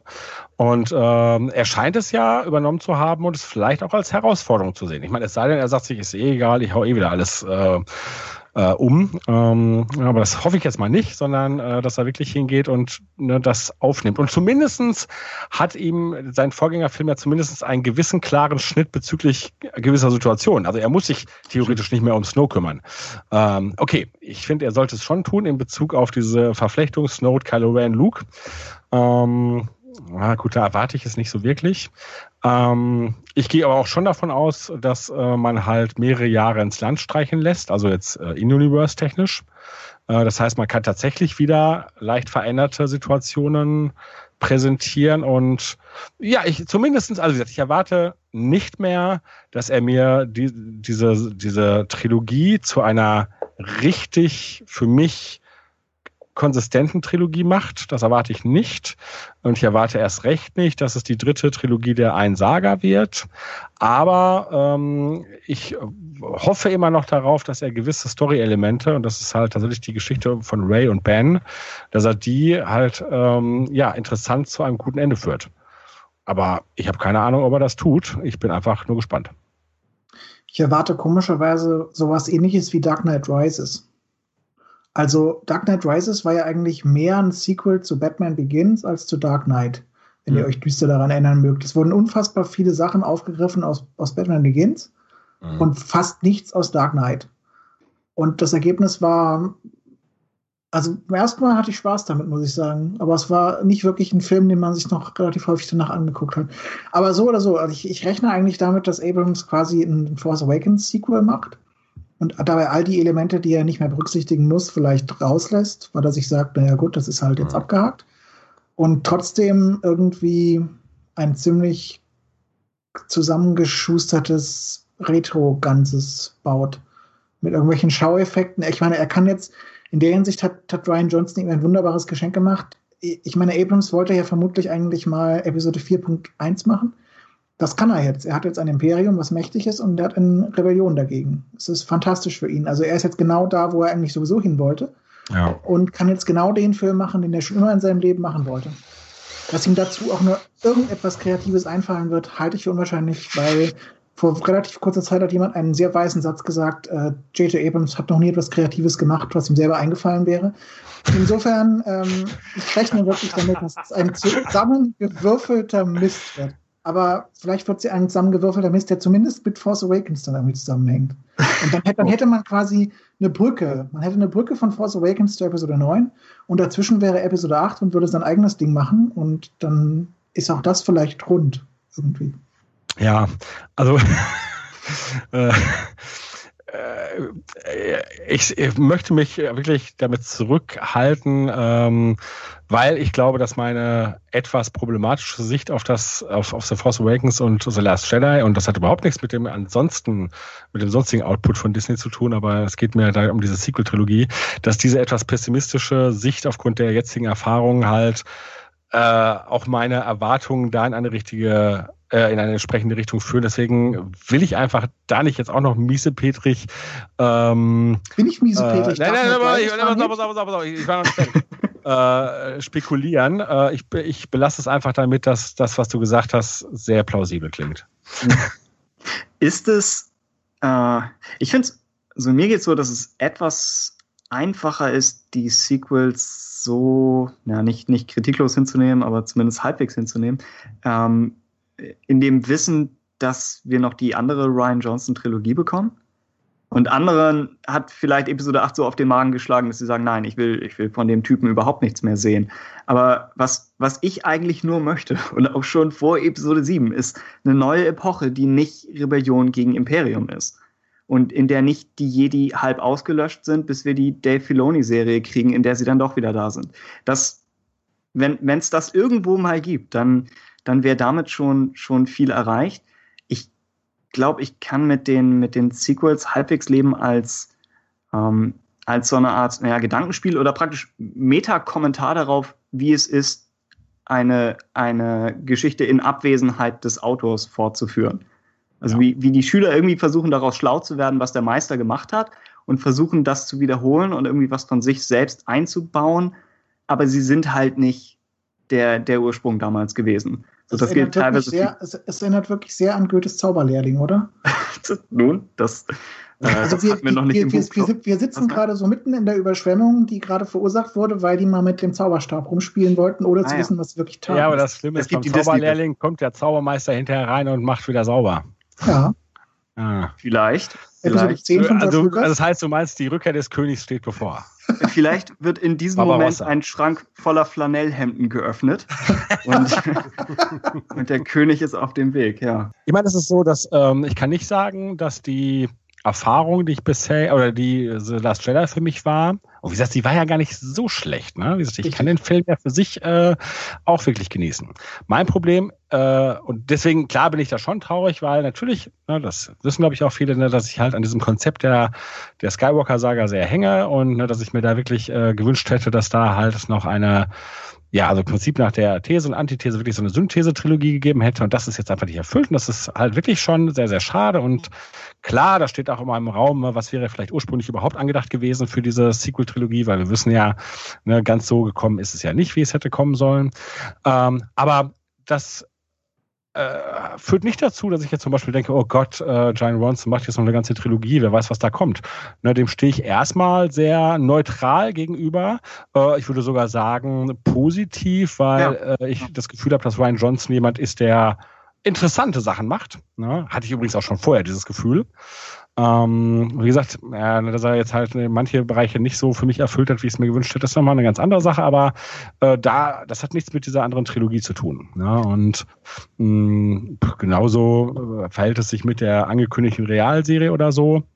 Mm, ich meine, natürlich ist es so ein bisschen so angenommen, die, die, dieser erste Teil äh, dieser Trilogie ist etwas, das mir überhaupt nicht zusagt. Und das meine ich ist noch nicht mal im Sinne von, dass es schlecht gemacht ist oder so, sondern einfach vielleicht, weil es wirklich einfach nur eine Geschichte hat, wo ich sage, oh, ja, schade, ich hätte mir irgendwas, warum gerade das? Ne? äh, dann ist es so, da kriegt man dann noch zwei Teile von. Und genauso ist es bei der Realserie, dass ich denke, oh, wenn die irgendwie eine Geschichte erzählen, die, wo ich so denke, ah, warum gerade das? Man hätte so viel im Star Wars-Universum erzählen können. Ich kenne das Gefühl. Ja, ja. Die, die Clone Wars-Folgen lauf, laufen noch. Ja. Ähm, ja, was, was wollte ich noch? Genau, die, die, ihr hattet ja eben auch schon alle angemerkt, dass das Schwierigkeit mit Episode 8 und die Ryan Johnson vielleicht hatte, sind häufig so, so Anknüpfungspunkte. Also einfach, wie, wie er mit dem umgeht, was, was vorher war. Ob nun in, in Flashbacks oder eben wie die Fäden aus Episode 7 aufgenommen werden. Und wenn er irgendwo neu anfangen kann, dann neutralisiert das vielleicht die, die meisten Schwächen, die er haben könnte, wenn man jetzt echt nur von einem Star Wars-Film und seinem ersten Star Wars-Film ausgeht. Äh, ja. Weil so rein, rein filmische Schwächen, Canto Bite ist vielleicht ein bisschen zäh, aber selbst das ist jetzt, denke ich, kein, kein großes Debakel. Äh, die, die Verfolgungsjagd ist halt echt komisch. Äh, aber da kriegt man vielleicht Lucasfilm noch dazu, dass sie, dass sie äh, entweder mehr auf solche Sachen achten oder ich weiß nicht. Also bei der Verfolgungsjagd meinst du jetzt die Raumschiff, dieses Elefantenrennen? Ja, genau. Die, die etwas sehr ja. geduldige Jagd. Ja, ja, also ich sag mal auch so, ich, ich frage mich da auch heute, weil man kann das machen, aber es ist, klingt irgendwie wie so eine Idee, wo man nach zwei Wochen, wenn man das geschrieben hat, so denkt, ah, war die so gute Idee? ja, äh, ich verstehe es auch nicht ganz, weil ich glaube, man hätte andere Möglichkeiten finden können. Aber auch da muss ich sagen, ist nicht mein größtes Problem. Das kann ich noch ganz gut akzeptieren. Äh, Kento Bite, das haben wir noch gar nicht drüber gesprochen, mhm. ähm, war ich im Vorfeld, weil ich sag mal, viele äh, Designs, die im Vorfeld so durchgesickert waren oder die uns präsentiert wurden, hatte ich ganz oft so, dass ich dachte, naja, das alles finde ich alles nicht so prall und würde ich auch im Nachhinein so sehen. Also, also jetzt rede ich gerade mal nicht von Kento Bite. Also ne, weder der Silencer von Kylo Ren, den fand ich nicht sonderlich originell. Ich fand die Walker nicht so doll. Äh, die kamen jetzt im Film die hatten, wurden in einer Weise im Film präsentiert, wo ich es völlig okay fand. Aber so grundsätzlich vom Design gab es kaum etwas, wo ich gesagt habe, hey, das haut mich so richtig vom Hocker. Ähm, Kristallfüchse vielleicht? Hm, nee, ehrlich gesagt auch nicht. Die waren, also die sind okay, habe ich kein Problem mit, finde ich gut, ne? Äh, aber war jetzt auch nichts, wo ich gedacht habe, Hammer. Ne? Äh, ich fand den Einflügler-Kreuzer von, von, von Snoke, das fand ich irgendwie so ganz nett. Ähm, aber wie gesagt, das ist so, Ne? Und Canto Byte an sich, äh, ne, da wurde ja halt nur so ein bisschen was gezeigt, halt, ne, so, so Außengebäude und nur so ein bisschen Interieur. Habe ich gedacht, oh, das, ist, das sieht interessant aus, ne? da zeigt man uns mehr von dem Universum, das gefällt mir. Und das war auch im Film so. Ich war da relativ zufrieden mit und trotzdem habe ich gedacht, aber ah, irgendwie hätte es auch noch viel, viel cooler sein können. Und da habe ich auch so ein bisschen das Gefühl, da fehlt auch so ein bisschen das Gespür, von dem ich zumindest glaube, dass es in diesem Bezug Lukas eigentlich schon hatte, uns so eine Welt zu zeigen. Ja, äh, auch hier ist es so, wir kommen in dieses Casino und es gibt so ein paar Blickwinkel, wo wir interessante Sachen sehen, aber gut, ich muss auch dazu gestehen, ich fand das Creature-Design jetzt auch nicht so überzeugend durchweg. Ähm, wir hatten wieder dieses Problem, in Anführungsstriche, dass uns halt bekannte Spezies äh, vorenthalten wurden. Und ich wiederhole das nochmal, weil das Argument ganz häufig kommt. Nein, ich will nicht alles voll bekannter Spezies haben, aber ne, da sind so viele Leute unterwegs und ne, das scheint ein Anziehungspunkt für ganz, ganz viele aus der Galaxis zu sein. Daher könnten ja auch mal ein paar Bekannte dabei sein. Ähm, aber zum Beispiel in dem Visual Dictionary sind so Elemente, äh, die anscheinend vorbereitet wurden für den Film, die man, oder die ich nicht gesehen habe. Zum Beispiel gibt es doch da so eine Art Massagesalon ich weiß nicht, hat jemand das schon gesehen in dem? Mhm. Ja? Mhm. Äh, und, ja, ja. und im Film war das nicht, meine ich. Ne? Also auch noch nicht mal in solchen Sequenzen, wenn die, wenn die Pferde da durchrennen. Und also man hätte einfach uns tatsächlich mehr von dem Leben dort zeigen können. Ne? Also auch in dem Casino und ne, auch in dem Artbook gibt's halt ne, diese so eine, ne, da gibt's mal so eine Bar und auch irgendwie so eine so eine Sängerin oder sogar eine Band. Also ne, äh, es bleibt für mich, obwohl es an sich schon schön ist, doch relativ steril. Und wenn die dann auf diesem Balkon sind und die schauen diesem Pferderennen zu, irgendwie kommt da der Funke nicht so ganz. Und jetzt habe ich den Film zweimal gesehen und kann ich nicht sagen, dass ich das da verbessert hätte. Äh, bleibt für mich irgendwie so ein bisschen. Mh, es gibt in den, in den, Prequels gibt es eine Szene, wo sie, glaube ich, in den Senat runtergucken, die hat mich daran erinnert. Das war so, man hat förmlich gespürt, da standen zwei Leute von der Bluescreen. Ja. Und ja, und das, das ist auch so wenig, also es ist wirklich im wahrsten Sinne des Wortes wenig belebt. Ich meine, die stehen da in ihrer eigenen Loge, man sieht in der nächsten Loge stehen auch noch was, aber ja, also ich, es kommt keine Stimmung auf in diesem Sinne. Ne? Und eigentlich sollte ja. man ausgehen, selbst wenn das böse Leute sind, die da dekadent feiern, aber da sollte Stimmung sein irgendwie. Ne? Und was ich mich auch im Nachhinein gefragt habe, ich meine, wir hatten ja, das war ja eins der großen Leaks, dass halt die Dreharbeiten in Dubrovnik äh, äh, dass man da Bilder von hatte, wie halt diese, diese mittelalterlichen Gassen, nein, mittelalterlich sind sie nicht, aber ne, diese altertümlichen Gassen halt so ein bisschen auf Star Wars getrimmt wurden und da wurde richtig viel gemacht. Und wenn man sich den Film anschaut, dann fragt man sich, Moment mal, wo taucht das auf? Also klar, es gibt halt einmal so eine Situation, wo man draußen was sieht und dann natürlich diese Verfolgungsjagd auf den Fahrtiers. Aber da hast du der Hintergrund äh, verschwimmt in Bewegungsunschärfe.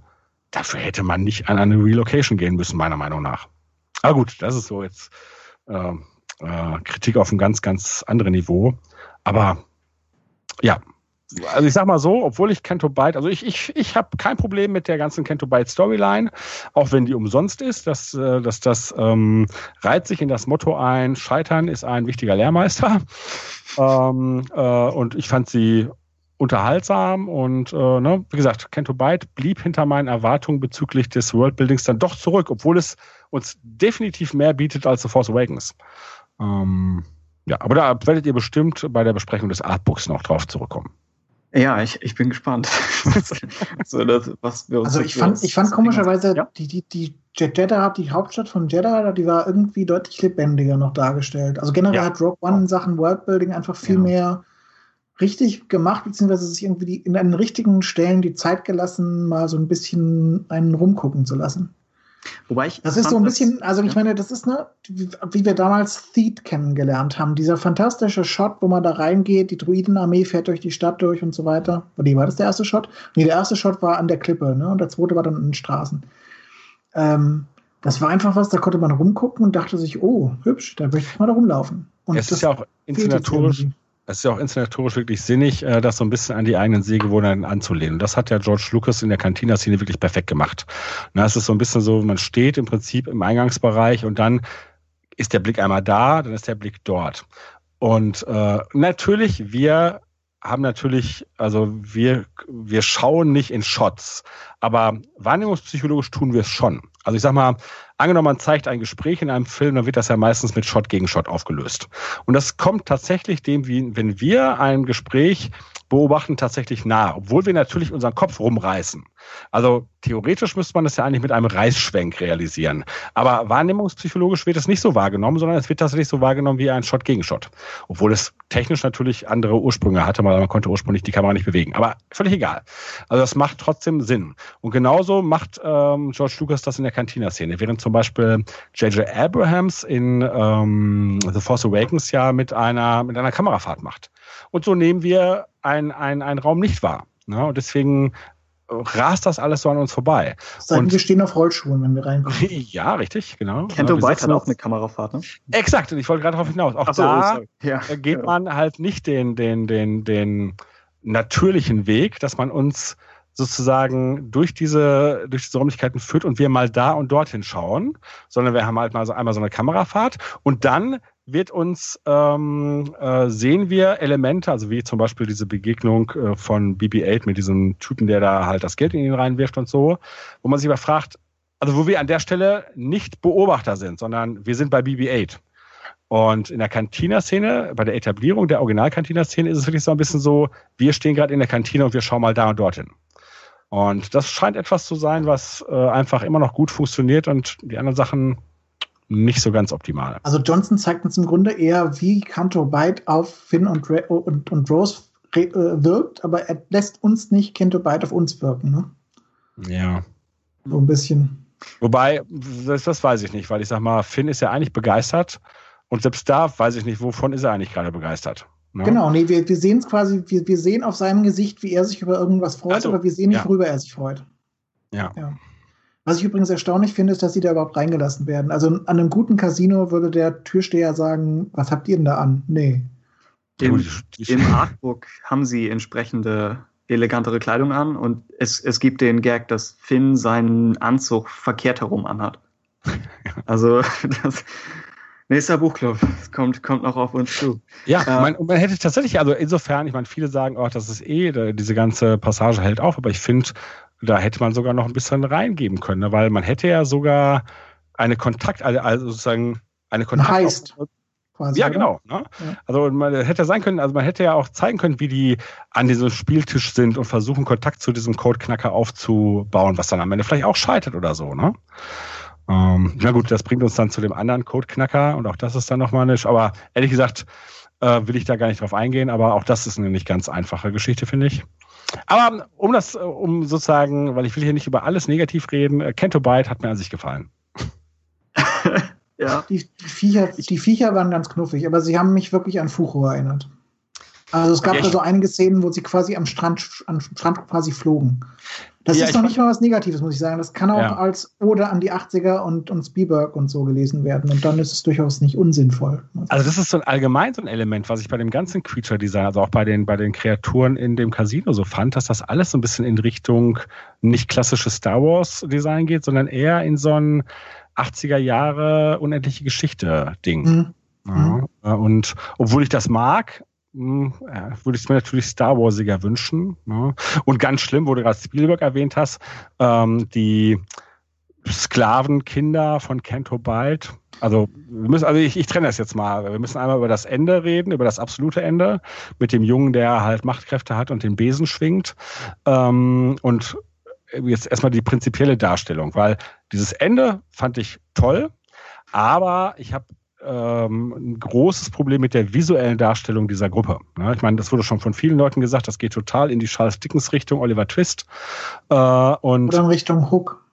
Ja, das hätte ich auch noch gleich erwähnt, weil du nämlich Spielberg erwähnt hast. Äh, aber jetzt erstmal, wenn wir bei Oliver, also bei, bei Charles Dickens bleiben, prinzipiell ist das ja so ein Star Wars-Prinzip, ne? so ein Element zu nehmen ist und, und diese, diese Galaxy Far, Far Away zu verfrachten. Aber genau das funktioniert da nicht ganz, weil die sehen immer noch zu Charles Dickens mäßig aus. Ne? Also da fehlt noch etwas. Und dieses andere Element, was du mit Hook meinst, das äh, ging mir nämlich auch so, dass äh, bei Hook gibt es halt diese, diese Kinderpiraten, die halt unglaublich also ich meine, wer die 80er nicht miterlebt hat, äh, das ist ein bisschen schwierig. Es gab äh, damals so eine Werbekampagne von Benetton, die hieß United Colors von Benetton. Und das waren halt große Plakate, wo halt kleine Kinder oder junge Kinder aller Hautfarben drauf waren, die halt lustig waren. Die hatten halt mal Farbe im Gesicht und so ein bisschen Dreck im Gesicht und so. Und es war, es war schlimm, wie zuckersüß und bunt das war. Und äh, wie Heile Welt das irgendwie versucht zu verkaufen und das versuchte, oder das erinnerte mich dann halt auch an, an die Darstellung dieser Kinderpiraten in Hook und auch dieses Element habe ich da jetzt wieder so gefunden, obwohl die jetzt nicht so bunt waren, aber ähm, also das heißt, visuell hatte ich mit denen echt ein Problem, ne, weil das hat mich wirklich abgestoßen sozusagen in, in, in der Darstellungsweise, die für mich überhaupt nicht Star Warsy wäre, sondern wirklich Spielberg-mäßig. Und wiederum, in einem Spielberg-Film wäre das okay gewesen. Ich mag Spielberg sehr. Ähm, ja, aber vor allem, wir haben das gesagt, wir haben, wir haben die Gegenvariante haben wir ja schon von Georgie gesehen, ne, mit Anakins Freunden. Und ja. schon das war grenzwertig, würde genau. ich sagen. Also aber also da war, das, selbst das, das, war noch, war noch Star Warsiger irgendwie. Genau, also da war es schon sozusagen die Gratwanderung. Ne, äh, aber ein Schritt, ein Schritt nach links oder rechts sein ist es schon, ist es schon daneben. Tatsächlich aber das Ende, und da haben wir auch viele Probleme mit, mit diesem Jungen, der dann sozusagen inspiriert von den Erzählungen der Legende von Luke Skywalker ist. Ähm, also ich sag mal so, ich hätte es mir eher als Ende von Episode 9 gewünscht. Ja, dass man wirklich sagt, so, die Geschichte der Skywalker-Saga ist zu Ende, oder halt das Ende von Episode 12 in meiner anderen Variante. Äh, aber die Legende lebt immer weiter und inspiriert unterdrückte Gener junge Generationen. Also vom Bild her fand ich es sehr, sehr schön. Ich fand das auch sehr schön. Ich, also ich, ich, ich, als ich beim ersten Mal gesehen habe, dachte ich mir, huh, also ein Teil von mir möchte jetzt hier die Augen rollen und ein Teil von mir dachte sich, nee, cool, so muss das. Gilt komischerweise für den ganzen Film. ja, okay. Also ich fand es richtig super, ja. Vor allem, was, was so den Einsatz vom, vom, vom Binary Sunset oder vom, vom Force-Theme angeht, mhm. dass wir die ganzen Filme über ja andauernd bekommen und das macht schon Sinn, weil die, die Macht in, allen, in allem ist und es hat einen Bezug zu Luke und, und zu Obi-Wan und ja, es, es sollte überall sein, aber ich finde, das ist eigentlich der, der beste Binary Sunset seit Binary Sunset. Ich meine, mhm. dafür ist die Musik gemacht. Und ja. Das, das so nochmal zu sehen, war, ja, jedes Mal, wenn ich den Film schaue, ist das, finde ich, ein, ein Highlight. Äh, selbst wenn es, ja, es als Abschluss von neun hätte es bestimmt besser gepasst. Also, ja, vielleicht besser gepasst. Hier trägt es natürlich Lukes Legende weiter. Also ich verstehe schon, warum mhm. sie es hier gemacht haben. Und überhaupt passt es zu dem, zu den konstanten Bemühungen von Episode 8, unsere Erwartungen so ein bisschen auf den Kopf zu stellen. Dass wir den Shot, wir kriegen das Gruppenbild mit Leia und Co., dann kriegen wir den Falken, der durch den, den Hyperraum jagt, und dann kommt plötzlich weiß und es kommt noch eine Szene. Mhm. Also das passt eigentlich zu der Logik, wie der ganze Film gedacht ist. Eigentlich, ja. eigentlich ist es überraschend, dass der Opening Crawl so traditionell fortgesetzt wird. Wobei sie im Meinst, der hätte in die andere Richtung laufen müssen. Oder zumindest Kamera nach oben schwenkt. Nein, das hatten wir schon. Das ist sogar traditionell. In, ja. in Clones, ne? Ja. ja. Äh, und sie hatten äh, im Artbook die Variante, wo man äh, Finns Rettungskapsel sieht oder sein, sein Bagda-Tank da.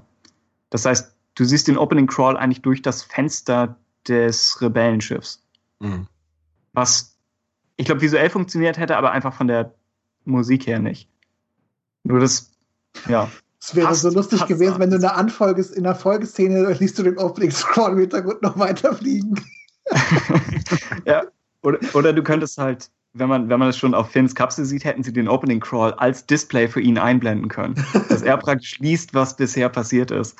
Also die, die Überlegungen hatten sie bestimmt. Aber ja, letzte Szene war, war gut, oder? Ja. Ja. Ja. ja. Also wie gesagt, ne, ich habe da nur visuelle Probleme mit mit der Darstellung dieser Gruppe. Äh, aber ne, das ist ja dann vielleicht auch sogar eine Geschmacksfrage, also da will ich jetzt gar nicht. Ne? Aber das Bild toll und gute Idee und ja, wie gesagt, eigentlich das äh, perfekte Ende für mich sogar für die Saga. Mhm. Was wirklich einfach diesen Ausblick gibt auf so, das ist das, was bleibt und ne, obwohl die Skywalker jetzt keine Rolle mehr spielen, sie spielen immer eine Rolle. Ja. Also als Inspiration. Ja. Das ist, ja, fand ich echt, echt toll. Und wir wollten an dieser Stelle auch mal das Meme loben, das sofort dann gesagt hat, von FX äh, Replicas oder so kommt dann der Machtbesen. Ja, okay. Ja, ich habe mich, äh, ich meine, es ist so ein echter Besen, ne? Also in The Force Awakens habe ich in meiner Festung so einen, so einen äh, Putzmann stehen, der hat aber so einen Laserbesen. Laserbesen, echt? Ja, also, ne, also sozusagen unten der, wie heißt das bei diesem Besen? Ist das dann der Bart oder so? Borsten. Also, ja, da wo die Borsten dran sind sozusagen, also dieses Querstück, diese Der Querstücke. Keine Ahnung. Ja, egal. Ich, ich glaube, wir wissen langsam, Der was, Steg? was ich meine. Vielleicht ist das in den Risszeichnungen drin. ja, Ja, stimmt. Visual Guide. Ja, und da sind dann so, äh, da ist dann im Prinzip so ein, ähm, ja, so ein Laserblitz. Also ein bisschen, es sieht so aus wie die äh, Exekutionsgegenstände, die halt die Stormtrooper für Finn und Rose in Anwendung bringen wollen, nur dass es halt wie ein Besen ist. Aber unten hast du halt unten so einen, so einen Blitzeblitz. Und äh, damit äh, fegt er dann über den Boden und dann wird wohl der Staub weg äh, desintegriert. Das ist aber eigentlich sehr, sehr sinnvoll dann, oder? Wenn du den Typen, der immer feucht durchgewischt hast, eigentlich mit einem Gartengerät danach äh, liquidieren willst. Ja. Das ist eigentlich, ist das verdammt clever. Dann klappt er halt das Ding um und dann ist es eh ein Laserschwert. Insofern, Ja. naja, Ha. Äh, alles hat Ben. seine Chance. Ja. Ben, äh, wir haben noch nicht über die Musik gesprochen. Und du bist doch Musiker. Ha. äh, ja, weiß nicht, gibt's gar nicht so viel drüber zu reden, oder? Also der Soundtrack ist tatsächlich, ich meine, wir waren äh, damals alle so ein bisschen anfänglich unterwältigt vom TFA-Soundtrack, aber der ist dann mit der Zeit sehr gereift, finde ich, in uns allen. Ähm, hingegen habe ich äh, beim The Last Jedi Soundtrack tatsächlich einfach kein Problem, aber es passiert halt wenig Neues. Ne? Also gut, bis auf das Rose-Theme, was ich durchaus mag, äh, bekomme ich hier die Themen, die für äh, The Force Awakens entworfen wurden, in häufig beinahe unveränderter Form nochmal präsentiert, was die Themen für sich gesehen ja nicht schlechter macht, ähm, was natürlich aber den Soundtrack als solches ein gewisses Alleinstellungsmerkmal nimmt. Also wie gesagt, nach wie vor ist es John Williams, es ist grandios. Ähm, hätte mir dann hier und da vielleicht doch ein bisschen mehr Mut gewünscht. Manche Themen, wie beispielsweise das äh, von Ben, also Kylo Ren, äh, von dem hätte ich erwartet eigentlich, dass es vielleicht noch weiterentwickelt wird. Mhm. Ähm, denn die Geschichte als solches gäbe ja auch dazu Anlass, noch weitere Facetten äh, hier zu zeigen. Aber auf der anderen Seite muss man sagen, ja, die Momente, in denen wir weitere Facetten von Ben erleben, sind ja auch häufig sehr ruhige Momente. Also es sind ja häufig die Zwiegespräche zwischen ihm und Ray. Und äh, die zeichnen sich ja auch besonders dadurch aus, dass dort eigentlich ja absolute Stille herrscht, bis auf so leichtes Machtwabern. Ähm, von daher bieten sie dann ja in dem Sinne auch gar keinen Raum für neue Kompositionen. Ähm, aber gut, äh, um es abschließend zu sagen, zumindest für jetzt, äh, der Soundtrack ist gut, aber in keinster Weise spektakulär. Er schadet dem Film aber dahingehend auch nicht. Ja. Er, er wirkt vielleicht thematisch etwas dichter noch als Force Awakens, weil nochmal neue Themen dazukommen. Äh, Themen von, von ganz früher aufgegriffen werden, also mit Luke Leia, dann ja offensichtlich mit, mit Yoda. Flucht vom Ähm, Todesstern. was meinst du? Die Flucht vom Todesstern auf Crate. Achso, ja. Stimmt, ist sogar in den Endcredits von, von Last Jedi drin. Ich denke, ja, Rose, Rose ist als Thema vielleicht etwas sehr kitschig einfach. So von den, von den Hauptthemen der Star Wars-Filme ist das wahrscheinlich so das Schwächste. Aber es ist auch nicht so auf sich allein gestellt wie Across the Stars in, in Episode 2, wo es wirklich das Thema ist und dann lange Zeit nichts. Oder ja, praktisch nicht, nicht viel als, als zweite, zweite Geige oder wie, wie ihr Musiker das nennt. Äh, hier denke ich, ist es mehr so die Summe aller Themen, die dafür sorgt, dass es funktioniert. Wobei dann echt die Frage ist, hätte man dafür, hätte man dafür John Williams gebraucht? Äh, ja, ist, ich, ich denke bei dem Luke Island Thema, das ist eins, äh, was, was wahrscheinlich auch ein anderer Komponist hätte schreiben können, aber die Tatsache, dass es von dem gleichen kommt, der auch damals vor irgendwie 30, 40 Jahren Musik für Luke gemacht hat, dass, dass der gleiche Komponist jetzt auch für den Charakter an seinem dunkelsten Punkt schreibt. Ich glaube, das war wichtig.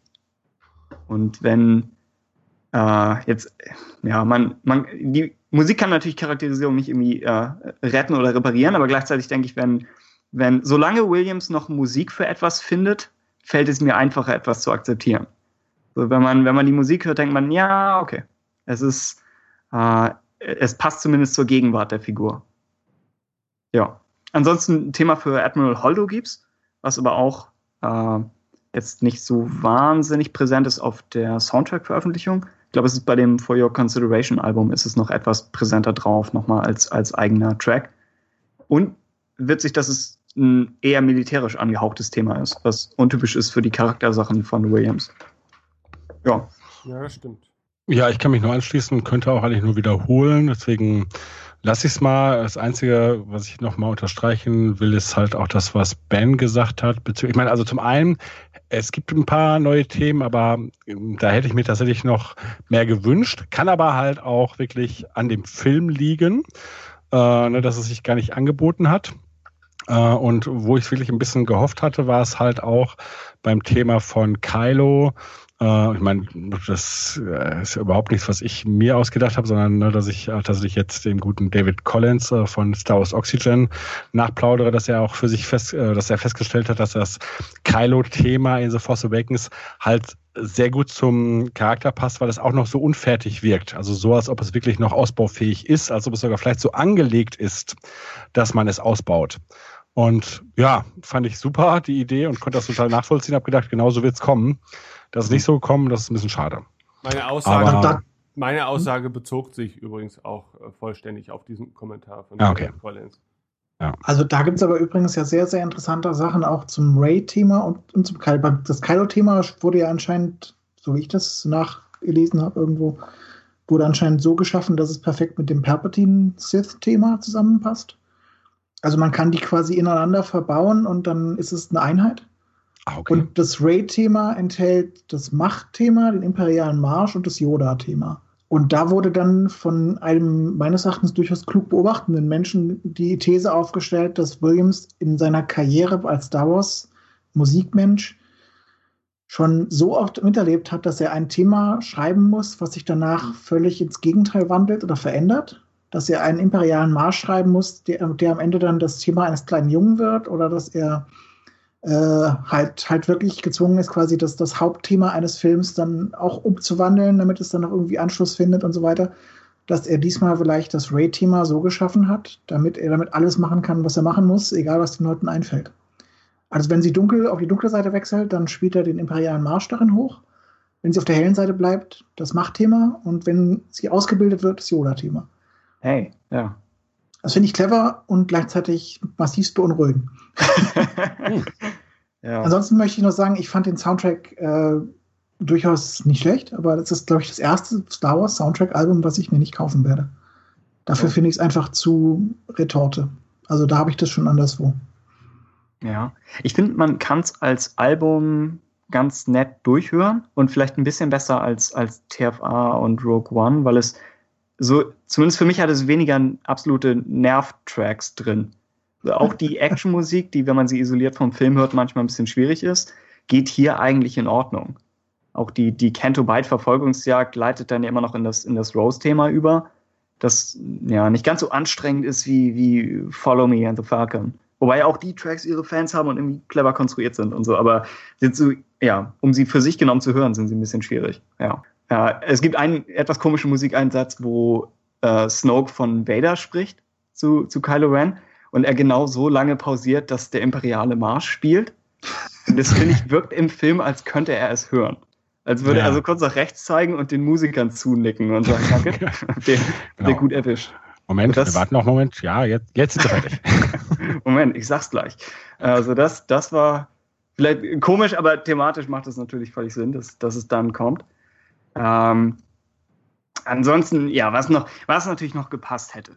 Wenn, wenn der Film schon am Ende den Bogen macht zu, zu Hoffnung, dann mhm. hätte sich natürlich das Giacchino Hope-Thema angeboten. Es, es hätte den, den negativen Effekt gehabt, dass ich äh, begeistert aus dem Kino gestürmt wäre und den, das Ende vom Film nicht gesehen hätte, weil das wäre es das wär's echt gewesen. Äh, aber vielleicht, vielleicht kommt es in neun. Vielleicht muss er neun selbst machen. Mal gucken. Äh, ja, wenn man, wenn man das noch irgendwie verknüpft hätte. Komisch, also Rogue One höre ich mal, tatsächlich am meisten noch von den Soundtracks jetzt. Ich weiß auch nicht. Ja, ich auch. Wobei da das Album vielleicht ein bisschen schnell zusammengeschustert werden musste. Das ist halt echt ja, mit heißer Nadel gestrickter äh, Soundtrack. Aber so an den, was die Themen unter Disney angeht, denke ich, ist Ray das Beste. Dann finde ich alle vier von Rogue One. Mhm. Dann vielleicht Jedi Steps und dann die anderen. Wobei das Resistance-Thema in Last Jedi echt Das ist cool eingebaut, ja, das stimmt. Ja, ja. Gut, das zum Thema Musik. Und dann haben wir es wahrscheinlich auch schon für den, für den Film für heute, oder? Habt ihr noch abschließend was, was ihr los? Ich möchte, ich möchte noch was, was loben, wenn ich darf. Ich möchte den, den Lauftext möchte ich, den Lauftext möchte ich loben in seiner, seinem Aufbau. Ich wurde ja vor zwei Jahren angegriffen, dass ich den Lauftext von TFA kritisiert habe, weil er zu klein ist. Ich bleibe auch ja. dabei, er ist zu klein. Er fängt an mit Luke ist, dann geht er weiter mit Luke ist und er endet mit Oh Luke ist. Ähm, das ist mhm. kein Lauftext, das ist ein Satz. Und da muss man nicht einen Lauftext mitfüllen. Hier hingegen hat Brian Johnston begriffen, was ein Lauftext machen soll. Nämlich, er fängt an mit The First Order Reigns oder so, ne? Durch der erste Satz. Mhm. Dann denkt man sich, ah, Klatze, okay, ich weiß was über die Galaxis. Ich finde es unlogisch, aber ich weiß was über die Galaxis. Fantastisch. Danke, Ryan Johnson.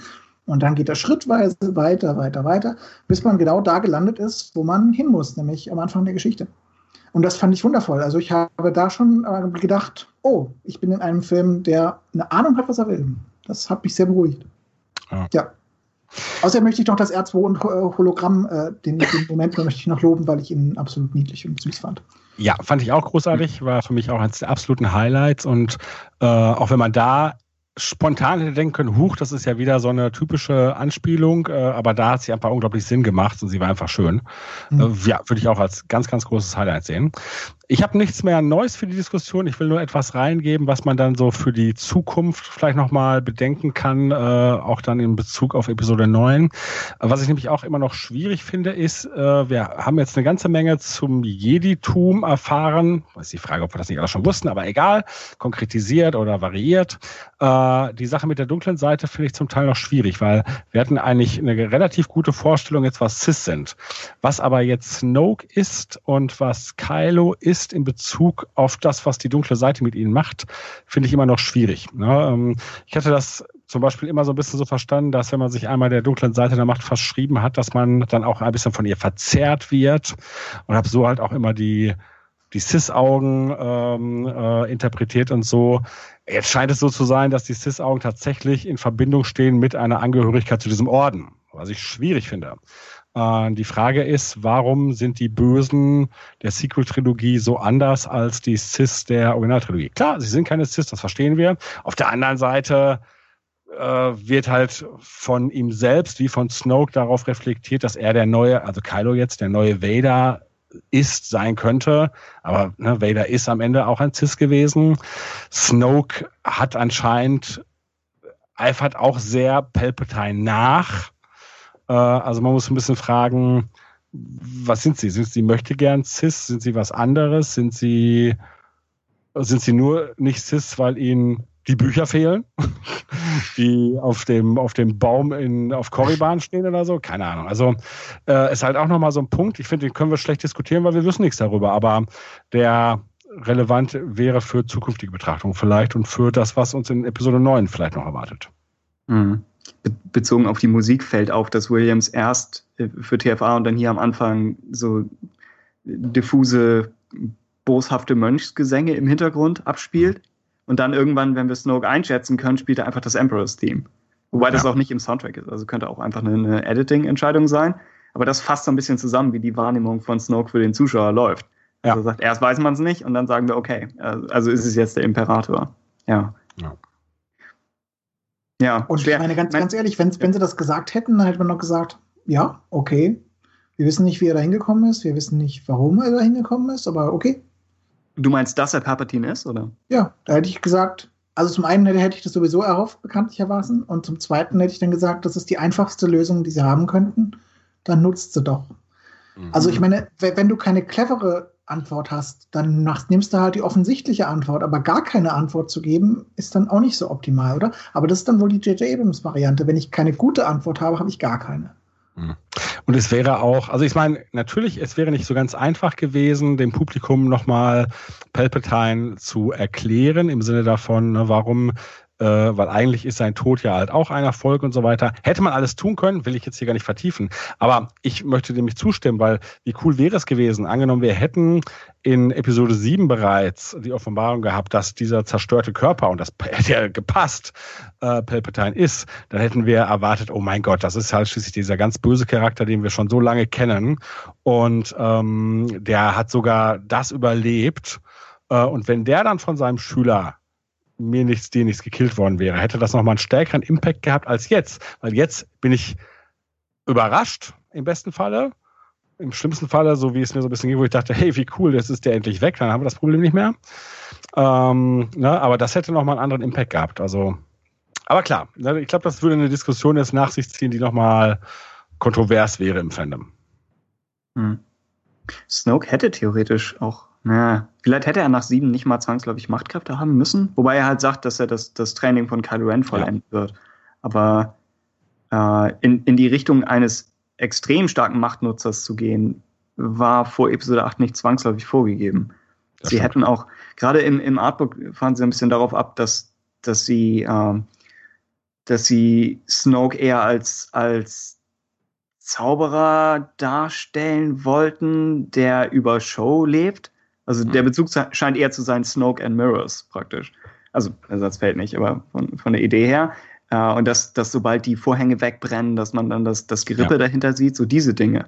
Äh, ja, das Zauberer von Oz wurde ja auch mehrfach ja, eingebracht. Ja, ne? ja, genau. Mhm. Und entsprechend dazu hätte man eigentlich sagen können, dass angenommen, angenommen Snokes ganze Machtmanipulation läuft über, über Magneten oder irgendwelche, irgendwelche Kraftfelder, irgendwie sowas. Das, das kannst du immer noch glauben, oder? Also mit, ja. bei, Ray, bei Ray ist es schwierig, aber bei dem Machtblitz könntest du sagen, er hat irgendwas in der Hand, das macht Elektrizität, es geht auf den Fußboden und dann geht es auf das Ziel erst. ja, theoretisch, genau. Äh, dann wäre es zumindest nicht einfach eine Wiederholung von, von Palpatine.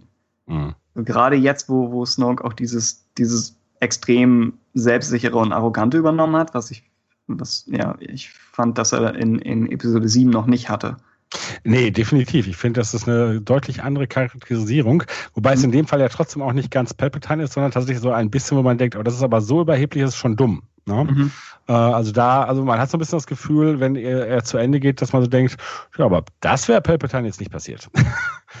ja, äh, ja. Es passiert ja. ihm auf andere Weise, aber ähm, und äh, ich sag mal, äh, man kann ja jetzt, also ich würde jetzt nicht sagen, dass dieser Film das Problem hat, dass er wirklich sehr viele Elemente aufgreift aus anderen Filmen. Also das, was das, den Vorwurf, den man halt äh, The Force Awakens gemacht hat. Trotzdem gibt es ja solche Elemente und natürlich ist die Traum Thronraumsequenz schon eine, die da deutlicher hervortritt. Ähm, und äh, es, ich, also erstmal vom Fazit her würde ich sagen, alles, was im Thronraum passiert, gefällt mir extrem gut. Die Dynamik zwischen Snoke, zwischen Kylo, ne, Kylo und Ray und wie sich das alles auflöst und so, großartig. Ist auch für mich ein Highlight. Ne?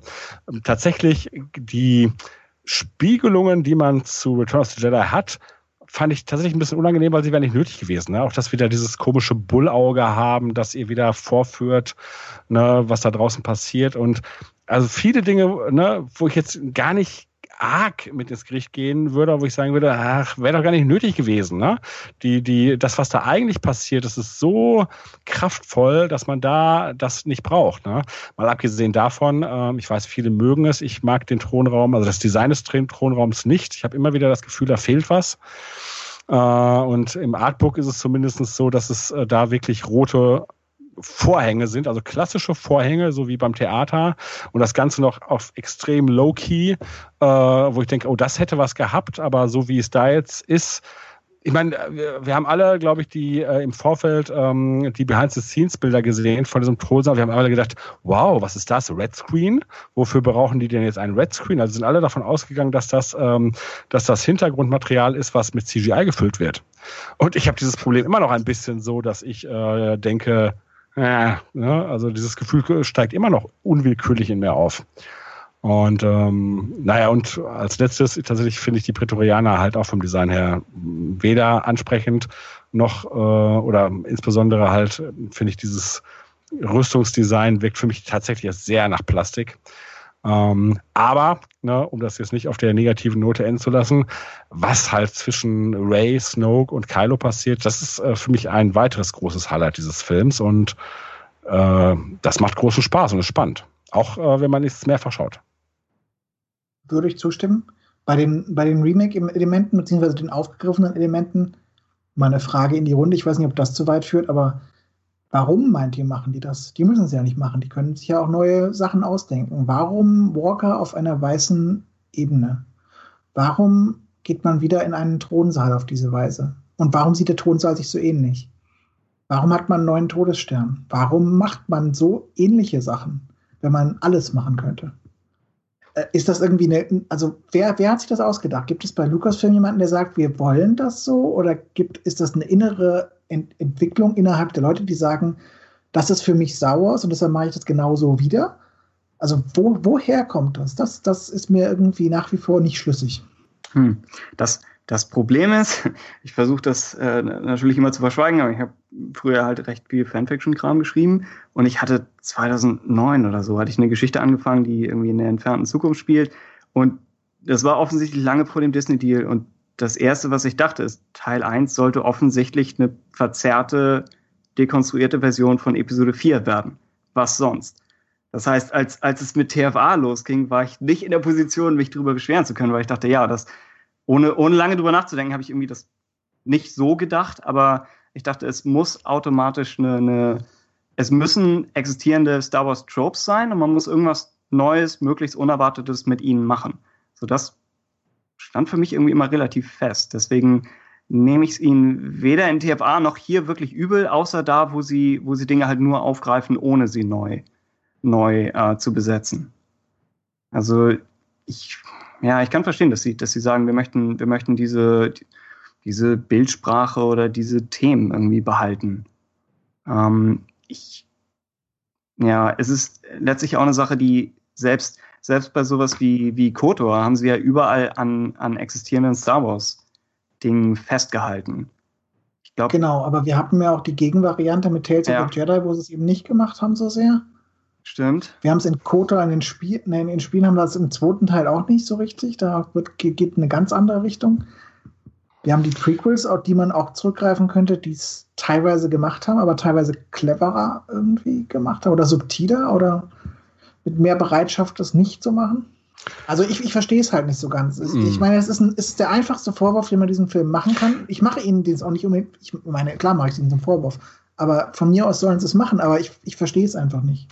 Äh, also ich sage mal, wir können ja eh nur spekulieren und ich glaube, äh, also meine Meinung ist, dass es wahrscheinlich keine äh, einzelne Antwort darauf gibt. Ich würde denken, dass bei Abrams es wirklich halt ne, für ihn so eine Blaupause war, ne, weil er also ne, in New Hope so liebt, was er immer wieder betont und halt auch andere äh, auf Sachen, die er aufgegriffen hat. Ähm, ne, also ich glaube, da ist es tatsächlich aus diesem Mann so herausgeflossen, weil er es einfach nochmal realisieren wollte. Ähm, bei Ryan Johnson würde ich davon weggehen und würde eher denken, ähm, da waren wirklich diese, also erstmal ist es ja deutlich weniger. Und an manchen Stellen würde ich auch sagen, ist es richtig tolles Star Wars Rhyming, wie das George Lucas gemacht hat. Und es gibt nur ein paar Sequenzen, wo ich denke, naja, warum hat man es da so deutlich gemacht oder warum hat man es überhaupt gemacht und dann halt schlechter? Ähm, aber da würde ich denken, gut, das war sein Verständnis davon und kann ich ihm jetzt schwer vorwerfen. Wenn ich meine Art von Reim da reinbringen würde, würden sich da auch ganz viele dran stören. Äh, also ich glaube nicht unbedingt, dass das eine allgemeine, äh, also so würde ich jetzt vermuten, dass das eine allgemeine Vorgabe ist. Wir müssen in jedem Film einen gewissen Prozentsatz an Versatzstücken haben. Ähm, aber ich weiß es nicht. Ne? Also das. Ich meine, ich frage mich ja, ich meine, wir wissen ja letztendlich ne, bei den Übergaben, es passiert nicht viel und wir hatten ja vorhin schon diese, dieses Gespräch, okay, was kann in Episode 9 passieren und das ist alles spekulativ. Was mir jetzt gerade noch einfiel, ist, dass äh, ich ein Interview mit ähm, äh, Mark Hamill gesehen habe, wo er gefragt wird, ob er sich denn schon mit dem jetzt nicht mehr seienden Drehbuchautor von Episode 9 über seine Rolle unterhalten hat. Und wo er sagt, ja, da hätten sie sich schon relativ intensiv drüber unterhalten, dass das eine sehr interessante Auseinandersetzung gewesen wäre, weil halt Trevorrow und er halt da sehr auf der gleichen Seite des Buches gewesen wären und äh, dass er das sehr spannend gefunden hätte. Gut, und das Ganze endet damit dann, ja, jetzt ist ja eh alles anders und mir sagt man sowieso nichts und so und Ignorance is Bliss und ähm, was auch alles so ein bisschen auf so einen Zustand hindeutet, wo man sich fragt, Mensch, was passiert da eigentlich? Ähm, wo ich aber fast denke, Moment, hat Trevor nicht gewusst, dass Luke stirbt? Also schwierig. Und also da ich halt auf dieser viel, viel wichtigeren Ebene nicht das Gefühl habe, dass man da einer Vision folgt. Und ich rede jetzt nicht von einem Masterplan, das gibt es bei Filmen auch in dieser Sinne nicht, aber ich sag mal halt so eine gewisse Vision, die halt dann mal so und in die, in die Richtung geht. Also ich habe nicht das Gefühl, dass wir das hier haben. Und dann erwarte ich erst recht nicht, dass man solche Vorstellungen hat, wie brauchen wir OT-Elemente in einer gewissen Ausformung, ja oder nein. Aber das ist nur meine persönliche Meinung. Mhm. Ist Wobei ich irgendwie schon davon ausgehen würde, dass, dass Luke als Machtgeist jetzt ziemlich ja. präsent sein müsste im neuen, ne? Also Gerade zumindest die An ja. also erstmal glaube ich, äh, wenn wir jetzt Carrie Fisher wirklich nicht mehr haben, und das ist ja eh noch diese große Frage, wie, wie werden sie mit dieser Figur umgehen, ähm, würde ich auch denken, dass man Luke als Machtgeist nochmal einbringt. Es sei denn, dass er sich jetzt durch seine ganzen Interviews das verscherzt hat, was ich jetzt mal nicht hoffe. Mhm. Ähm, und ich meine, letztendlich hat er sich ja auch äh, entsprechend von Ben verabschiedet, ne? dass man sich wiedersehen wird und so. Ich würde auch denken, dass wir ihn als Machtgeist sehen, ja. Meine Sorge wäre sogar, dass wir eine zu idealisierte Version von ihm kriegen, einfach um in Anführungszeichen auszubügeln, was in acht war. Ja, möglich. Die, die Versuchung ist da, das so zu machen.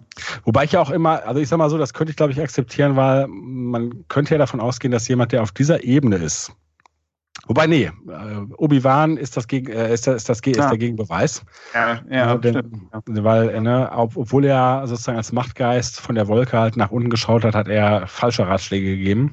Oder, oder was heißt falsche? Äh, sehr ja. unmoralische Ratschläge. Hm, nee, ja, weiß man nicht.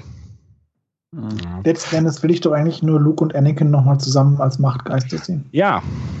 Ja. Das wär's, ja. Dann noch eine Erklärung, warum Anakins Machtgeist nicht vorher da war. Man kann, könnte man ja hinkriegen. Ne? Und wie gesagt, je nachdem, was man noch mit dem Hintergrund von Snoke und Kylo macht. Aber gut, das müssen wir abwarten. Aber nochmal ganz kurz zu Leia, äh, weil wir es nicht, nicht hatten. Ähm, die Floating Layer Geschichte ist ja auch eine große Kontroverse. Äh, und äh, da möchte ich einfach nur ganz kurz sagen, dass ich habe da weniger Probleme mit und ähm, prinzipiell fand ich es großartig, dass man natürlich Leia dann mal als Machtnutzerin gezeigt hat, weil das etwas ist, was ich mir grundsätzlich für die Sequel-Trilogie vorgestellt hätte. Äh, und deswegen will ich es auch überhaupt nicht äh, relativieren und sagen, ja, finde ich gut, ne, auch wenn es ein bisschen komisch aussieht. Das einzige Problem, das natürlich äh, besteht, ist, wenn man sagt, dass jemand, der eigentlich keine ausgebildete Jedi ist, die im Prinzip, ja, sie ist halt Mighty Skywalker Blood, ähm, dass sie dann sowas kann, das ist natürlich die Frage, ja gut, was geht dann eigentlich nicht? Ne? Ähm, ich meine, es war so, als die Machtprojektion von Luke auf, auf Crate auftaucht und er dann halt niedergebombt wird, und zu dem Zeitpunkt hatte ich, ich war verwirrt, aber ich wusste noch nicht so richtig, was ist. Und als er dann aus diesen, aus diesen roten Staubwolken halt hervortritt, habe ich dann so gedacht, okay, ne, Lea übersteht äh, das Vakuum des Raumes und er schafft das. Sind wir jetzt da an der Stelle? Gut, sind wir nicht. Also bei Luke hat es sich ja anders aufgelöst und sehr, sehr positiv aufgelöst. Trotzdem muss man sich natürlich fragen, wenn eine Figur wie Lea das kann, wie kann man sie eigentlich töten? Also dann soll, soll ein, ein Laserschuss sie niederstrecken? Schwierig. Also deswegen prinzipiell finde ich total toll, dass wir Lea nochmal als Mighty Skywalker gesehen haben. Aber die Art, wie man sie uns gezeigt hat, ist eigentlich schwierig und kann ich nur so positiv bejahen, weil ich halt ja ansonsten diverse Probleme habe, wo ich dann sage, ey, komm, dann ist das egal, weil dann nehme ich einfach dieses positive Element, dass man sie nochmal so gezeigt hat und denke mir den Rest nicht nach. Ja, mhm. sehe ich auch so. Ich fand es auch schön, dass sie mal, dass sie mal Jedi war, so ein bisschen. Ich habe es eh nicht verstanden, warum sie keine Jedi sein durfte. Jetzt ist es ein bisschen. Ja, vor allem in ihrem, in ihrem Mantel zum Schluss sieht sie auch schon ja, so fantastisch aus. aus. Ja. ja, es ist so großartig. Also vor allem der ganze Film scheint ja irgendwie darauf hinausgelaufen zu sein, oder das scheint ja wohl irgendwie für Episode 9 dann der Plan gewesen zu sein, dass sie quasi jetzt die Führerin der Jedi oder sowas in die Richtung werden könnte. Vielleicht. Echt? Also das war für mich so ein bisschen das Fazit, dass sie aufgebaut wird als Machtnutzerin und als so ein bisschen meisterhafte Figur im Hintergrund und dass sie dann am Ende ja, gut, auf dem Meditationsstein sitzt und Ich meine, zumindest ist es ja so, dass es ja eher so eine deutlich, auf jeden Fall eine Staffelübergabe gibt, was die Führung der Rebellion angeht. Ne? Dass sie das ganz klar an Poe abgibt. Und insofern, wenn sie ja dann noch da ist, wäre das tatsächlich. Und wir haben ja gehört, sie sollte eine, eine große Rolle spielen in Episode 9. Stimmt, könnte sein. Hab noch gar nicht drüber nachgedacht. Wäre cool. Also wäre cool gewesen. Mhm. Ich meine, gut, wir wissen immer noch nicht, wie das damit umgegangen wird. Inzwischen bin ich ja, ich meine, äh, also es ist ja ganz klar so, ich ähm, bin nach wie vor extrem traurig darüber, dass ähm, Carrie Fisher gestorben ist und wie gesagt in dieser Sequenz, wo Luke ihr die, die Würfel übergibt und dann halt davon spricht, dass keiner, keiner so ganz geht, ne, sind mir wirklich auch die Tränen gekommen, weil es mich so beeindruckt hat und nochmal so bewegt hat und daran erinnert hat. Ähm, und deswegen, wir verbinden die unglaublich stark mit diesem Charakter und deswegen ist es immer schwierig darüber zu reden, wie sollte man damit umgehen. Aber ich kann sagen, dass ich inzwischen meine Meinung da so ein bisschen gewandelt habe. Ich war vorher so der Meinung, nein, man kann sie nicht ersetzen und CGI geht einfach noch nicht in einem zufriedenstellenden Maße, als dass man das tun sollte. Aber inzwischen würde ich auch eher sagen, ich würde mir wirklich wünschen, dass man sie, dass man diese Rolle recastet, weil ich glaube, dass diese Rolle einfach wichtig ist. Und ähm, man es eigentlich nicht davon abhängig machen sollte, dass der Schauspieler nicht mehr zur Verfügung steht. Ähm, ja, das ist zumindest meine aktuelle ähm, Einschätzung dieser Situation. Telefon. Ja. Das ist Lukas-Film, die rufen jetzt an und kritisieren das. Denken sich, was? Recasten? Bist du irre? Ja. Ja, wenn es angenommen, es gäbe eine große oder es hätte eine große exakte Vision für alle drei Filme gegeben, dann müsste man es eigentlich fast machen.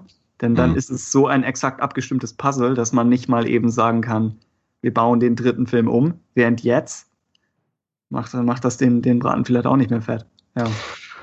Ja gut, zumindest wenn man sagt, okay, diese ganze Skywalker-Nummer und wie das äh, Vermächtnis dieser Familie endet, das ist einem egal, dann hast du recht. Ne? Aber, ja, oder? Etwas düsterer als, als wäre. Weil, ich meine, wie gesagt, ja. ne, äh, gesagt, Luke hat jetzt so seinen sehr eigenen Lebensarg und ne, äh, Anakin hat es sowieso gehabt und ne, Kylo und wenn Carrie dann, also nicht Carrie, Leia dann einfach auch verschwunden ist, äh, ich weiß nicht, das ist alles traurig. ja, ich ich denke, der, der Film sagt, sagt zwar vielleicht nicht viel Neues über, über so die Macht und da die Hintergründe, was, was Ines auch nochmal im Feedback angesprochen hatte, aber äh, das eine, was er macht, ist, finde ich, er, er lässt die Grenze zwischen Leben und Tod so ein bisschen verschwimmen. Damit, dass wir überhaupt diese Machtprojektion bekommen ja. und damit, dass, dass Yoda den, den Blitz da heraufbeschwört. Und das könnte bedeuten, dass Luke in, in Episode 9 echt ein ganz normaler Charakter sein kann, nicht eingeschränkt auf die Rolle, die er, die er vielleicht als Machtgeist hätte. Und es könnte auch bedeuten, dass theoretisch Leia in, in den Bereich übergeht und wäre dann zumindest eine Figur, die, die in, in, in Büchern weiterhin präsent sein könnte, selbst wenn man sie im Film vielleicht nur als irgendwie, weiß ich nicht, Archivmaterial halb transparent eingeblendet. Also was jetzt schrecklich klingt, aber wenn man das wenn man das vernünftig macht, vielleicht kann man dann sagen, die, die Figur hat weiterhin eine, eine Präsenz.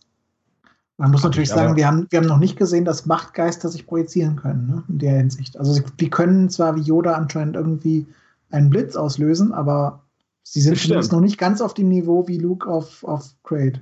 Äh, genau, Wieso wobei, nicht? Moment, wobei sie müssen ja eigentlich nur den blauen Glow loswerden, oder? Dann genau. Hätten, ja. Ach so, okay. Also, das heißt, äh, oder wir reden jetzt von Machtgeistern, die aber für uns visuell einfach so aussehen, als ob sie wirklich da wären. Angenommen, ein Machtgeist projiziert sich in so eine Disco. Niemand ja. würde merken, dass er ein Machtgeist ist. okay. Aber ja, also die Grenze verschwimmt ein bisschen. Du meinst, nachdem, nachdem jetzt quasi Episode 4, 5 und 6 wurden jetzt nochmal quasi aufgegriffen, äh, thematisch, jetzt gehen sie zu Saturday Night Fever über und greifen das auf im nächsten. Ja, natürlich der nächste Schritt. Das Ding ist, wir können nicht ausschließen, dass das der Lukas-Plan war. Bei ihm wäre wär absolut alles gegangen. Na gut, wir haben tatsächlich in alten Konzepten von äh, Episode 6 die Variante, dass die Machtgeister wirklich Stimmt. aktiv äh, einschreiten und sogar wieder ins Leben zurückkommen, sozusagen. Ja, also sogar im Last Jedi Artbook nochmal wieder drin. Also die, die Idee ist noch, ist noch da. Echt, das ist mir äh, durchgegangen. Muss ich mal Am Anfang, ja, irgendwo am Anfang sieht man, sieht man Ray und dann links und rechts neben ihr ein Jedi und ein Sith-Machtgeist, meine ich. Irgendwas Aber in der die, Richtung. Die kommen ja nicht ins Leben zurück, oder? Nee, stimmt, nee, nur dass sie in, in einem entscheidenden Kampfmoment oder so plötzlich wieder eine Rolle spielen. Ja. Ach so, Ja, ja, ja, ja, nee, nee, genau. Aber wie gesagt, es gibt ja sogar halt in dem alten Konzept sogar die Variante, dass Ben dann tatsächlich wieder in Fleisch und Blut da ist. Und Yoda ist quasi ein Schutzschild. Ja. Hm. Anakin kommt am Ende auch wieder ins Leben zurück und dann sind alle ganz glücklich und zufrieden. Okay. Hm. Das, das, also das eigentlich, klingt, ja. ja, aber das, das wollen wir nicht wirklich haben, oder? Was wir hingegen gerne sehen würden, glaube ich, ist Anakin und Luke, die Kylo ab und zu mal erscheinen und ihn absolut trollen, auf den Geist gehen. Nach dem Motto, was, was machst du da wieder? Nee, das macht man so nicht. Ich habe das schon besser gesehen. Mein Meister konnte das richtig gut. Ne, Luke, genau, klar. Ja, ich meine, das ist tatsächlich ja wirklich ein ganz spannendes Moment, ne? dass halt der tote Luke sozusagen seinen, seinen Neffen heimsuchen kann als Machtgeist. Ne? Wenn sie äh, Jar Jar noch mitbringen, wäre es noch geiler. Wen? Jar Jar sollen sie noch mitbringen. Robot Chicken. Richtig. Ja. Ich meine, dieses Prinzip gab es ja auch schon mal in den alten Legacy-Comics. Ne? Da ist ja dann halt dieser junge Skywalker, der sich auch seiner Verantwortung nicht stellen will. Und äh, ne, der Machtgeist von Luke erscheint ihm immer und redet ihm ins Gewissen und er unterdrückt das dann durch Killersticks. Ähm, fand ich jetzt gar nicht so schlecht, die Idee. Nee, genau. Ich, ich lache, weil ich mich erst jetzt daran erinnere. Aber ja, genau. Ja. Eine coole Idee. Ich habe vorhin habe ich noch mal eine Szene aus KOTOR 2 gesehen, wo irgendwie Bastila erinnert sich daran, dass dass Revan ja irgendwie in unbekannten Regionen was gespürt hätte. Und da dachte ich, ha, das wäre ja eigentlich für Luke cool gewesen, wenn der irgendwo was gespürt hätte. Und da hätte er sich dem entgegengestellt und wäre dann irgendwo hingegangen. Und dann wäre er auch weg gewesen und hätte aber was Cooles machen können dort. Ja. Das ist, äh, ja, das ist auch die Sache, dass er ins Exil geht auf eine Insel, auf der man theoretisch mehr lernen könnte, ne? Naja, also was ich mir noch hätte vorstellen können für die Insel, wenn da irgendwie, da ist ja schon was Böses, ne? Und dass du da hingehst, um das Böse aufzuhalten, dass es nirgendwo hin kann. Und mhm. dass Kylo deshalb nicht wirklich böse wird, dass quasi die helle Seite noch an ihm zieht, weil die dunkle Seite nicht stark werden kann, weil Luke quasi die Quelle der dunklen Seite irgendwie verschließt. Ja, Hä? Und es Den habe ich nicht verstanden. Nochmal. Also wir reden von Aktu wir reden jetzt von Aktu, wir reden davon, dass das vielleicht kein Jedi-Tempel ist, sondern ein Sith-Tempel oder sowas. Und dass das die Quelle so. der dunklen Seite ist. Und dass Luke da quasi jetzt als, als so, jetzt ganz steht. Anderer Ansatz. Ganz anderer Ansatz. Aber ich meine, dann hätte er was zu tun. Er würde was Gutes für die Welt tun und ähm, er könnte trotzdem völlig durchdrehen dabei, weil, ja. ne, wenn man das macht, dann dreht man halt durch. Ja, auch da gab es ja so ähm, zu The Force Awakens so diverse äh, Leaks, die in so eine Richtung gingen, ne, dass da Luke irgendwie ein Grab bewacht wird oder so. Ne? Mhm. Ne? Das klang alles höchst spannend. Ja. Und jetzt im ähm, neuen Artbook sind ja irgendwelche Sith-Geister drin, die da ja. rumschwirren und so. Es hat was von Lost.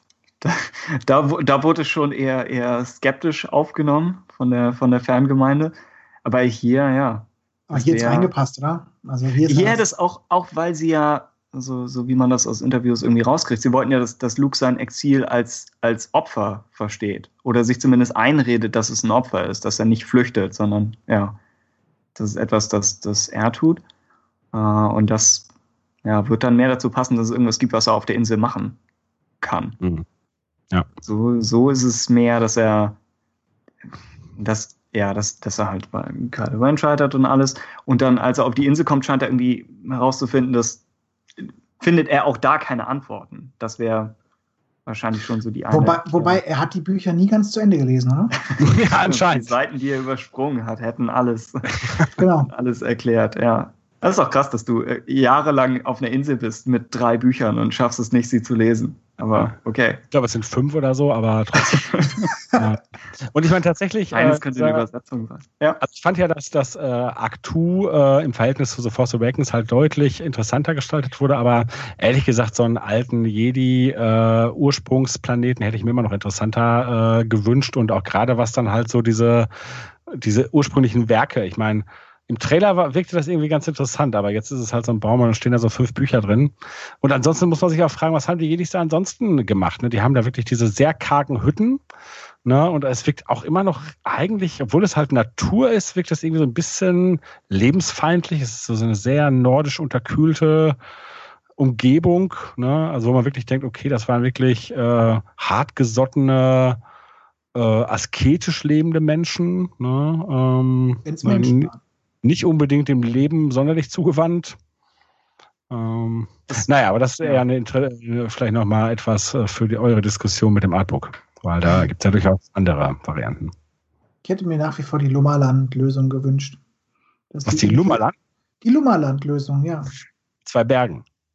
Ja, und die zwei Berge sind aber die Spitze eines versunkenen Kontinents. Und der Kontinent ist dann in Wahrheit das eigentliche Ding.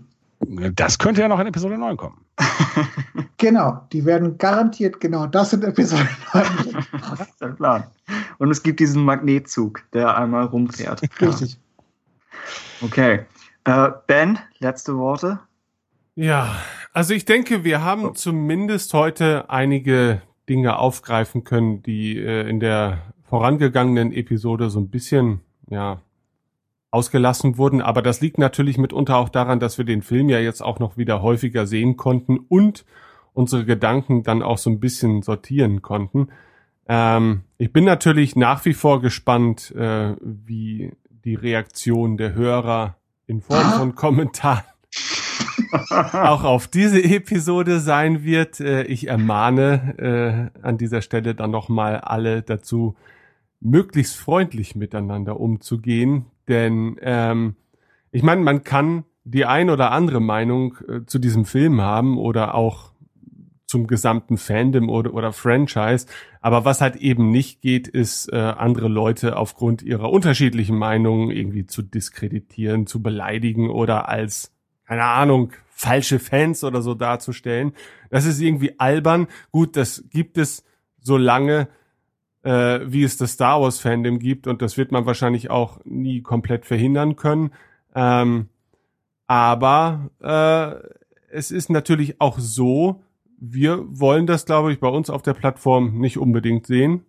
Und im Falle des Falles müssen wir dann auch manchmal eingreifen. Wobei ich sagen muss, äh, bis auf so den einen Ausreißer in den vorangegangenen, äh, in den Kommentaren zur letzten Episode, ähm, hielt sich der Ton eigentlich noch in Grenzen. Von daher, naja, mal gucken. Und äh, in, in, vielen Fällen echt sehr gutes Feedback dabei. Also lasst euch, lasst euch davon nicht abschrecken. Ja. Ich meine, gut, die, die letzte Episode war natürlich vielleicht für denjenigen, der tagelang Hass auf diesen Film aufgebaut hat, bisschen frustrierend. Ja, nee, das ehrlich gesagt ist mir das schon zu extrem ausgedrückt, weil das wieder so ein bisschen den, den Kritiker in so eine, so eine Ecke schiebt. Weil mir ging es natürlich genauso. Ne? Ähm, du hattest in dem letzten äh, Podcast halt einen, einen sehr feurigen Monolog darüber ähm, gehalten, ne, wie man vielleicht doch auf Star Wars gucken könnte, um das mal vorsichtig zu sagen. Und es endete so ein bisschen in diesem Motto, lasst uns doch alle einfach Star Wars lieben. Und da habe ich so gedacht, Moment mal, das ist eigentlich meine Philosophie. äh, ich bin schon so alt, dass ich bei der OT dabei war. Und natürlich, da gab es noch keine gespaltenen Fanlager, wobei doch, das fing auch schon mit The Empire Strikes Back an. Aber ähm, ich kann mich auch erinnern. Das Holiday Special haben alle noch gemeinsam ertragen, wirklich? Ja, das haben wir in Deutschland nicht mitbekommen. Ach so. Na, aber es gab zum Beispiel schon die Auseinandersetzung mit äh, Sci-Fi-Fans oder mit, ich war auch sehr schnell schon so in Film-Fan-Communities und wo halt Filmfanatiker gesagt haben, ja, aber Star Wars ist doch totaler Müll. Na, das heißt, da habe ich schon Star Wars verteidigt. Dann kam die Prequel-Trilogie. Na, und äh, was habe ich dafür? Bis heute führe ich noch für Diskussionen, wo ich sozusagen aufzeige, hey, das hat auch Qualitäten, auch bei aller gebotenen Kritik.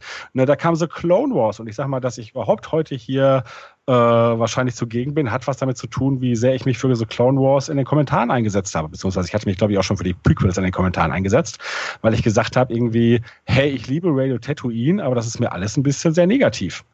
Und wenn man bedenkt, wie wir in unseren The Clone Wars Episoden mit mancher popligen Animationsepisode zu einer Kinderserie ins Gericht gehen, dann ist es doch wohl völlig legitim, dass wir mit dem achten Teil der Saga auch äh, kritische Aspekte äh, besprechen. Und ich weiß, dass es immer, wenn man was liebt, ist das immer blöd für den anderen, wenn er das hört.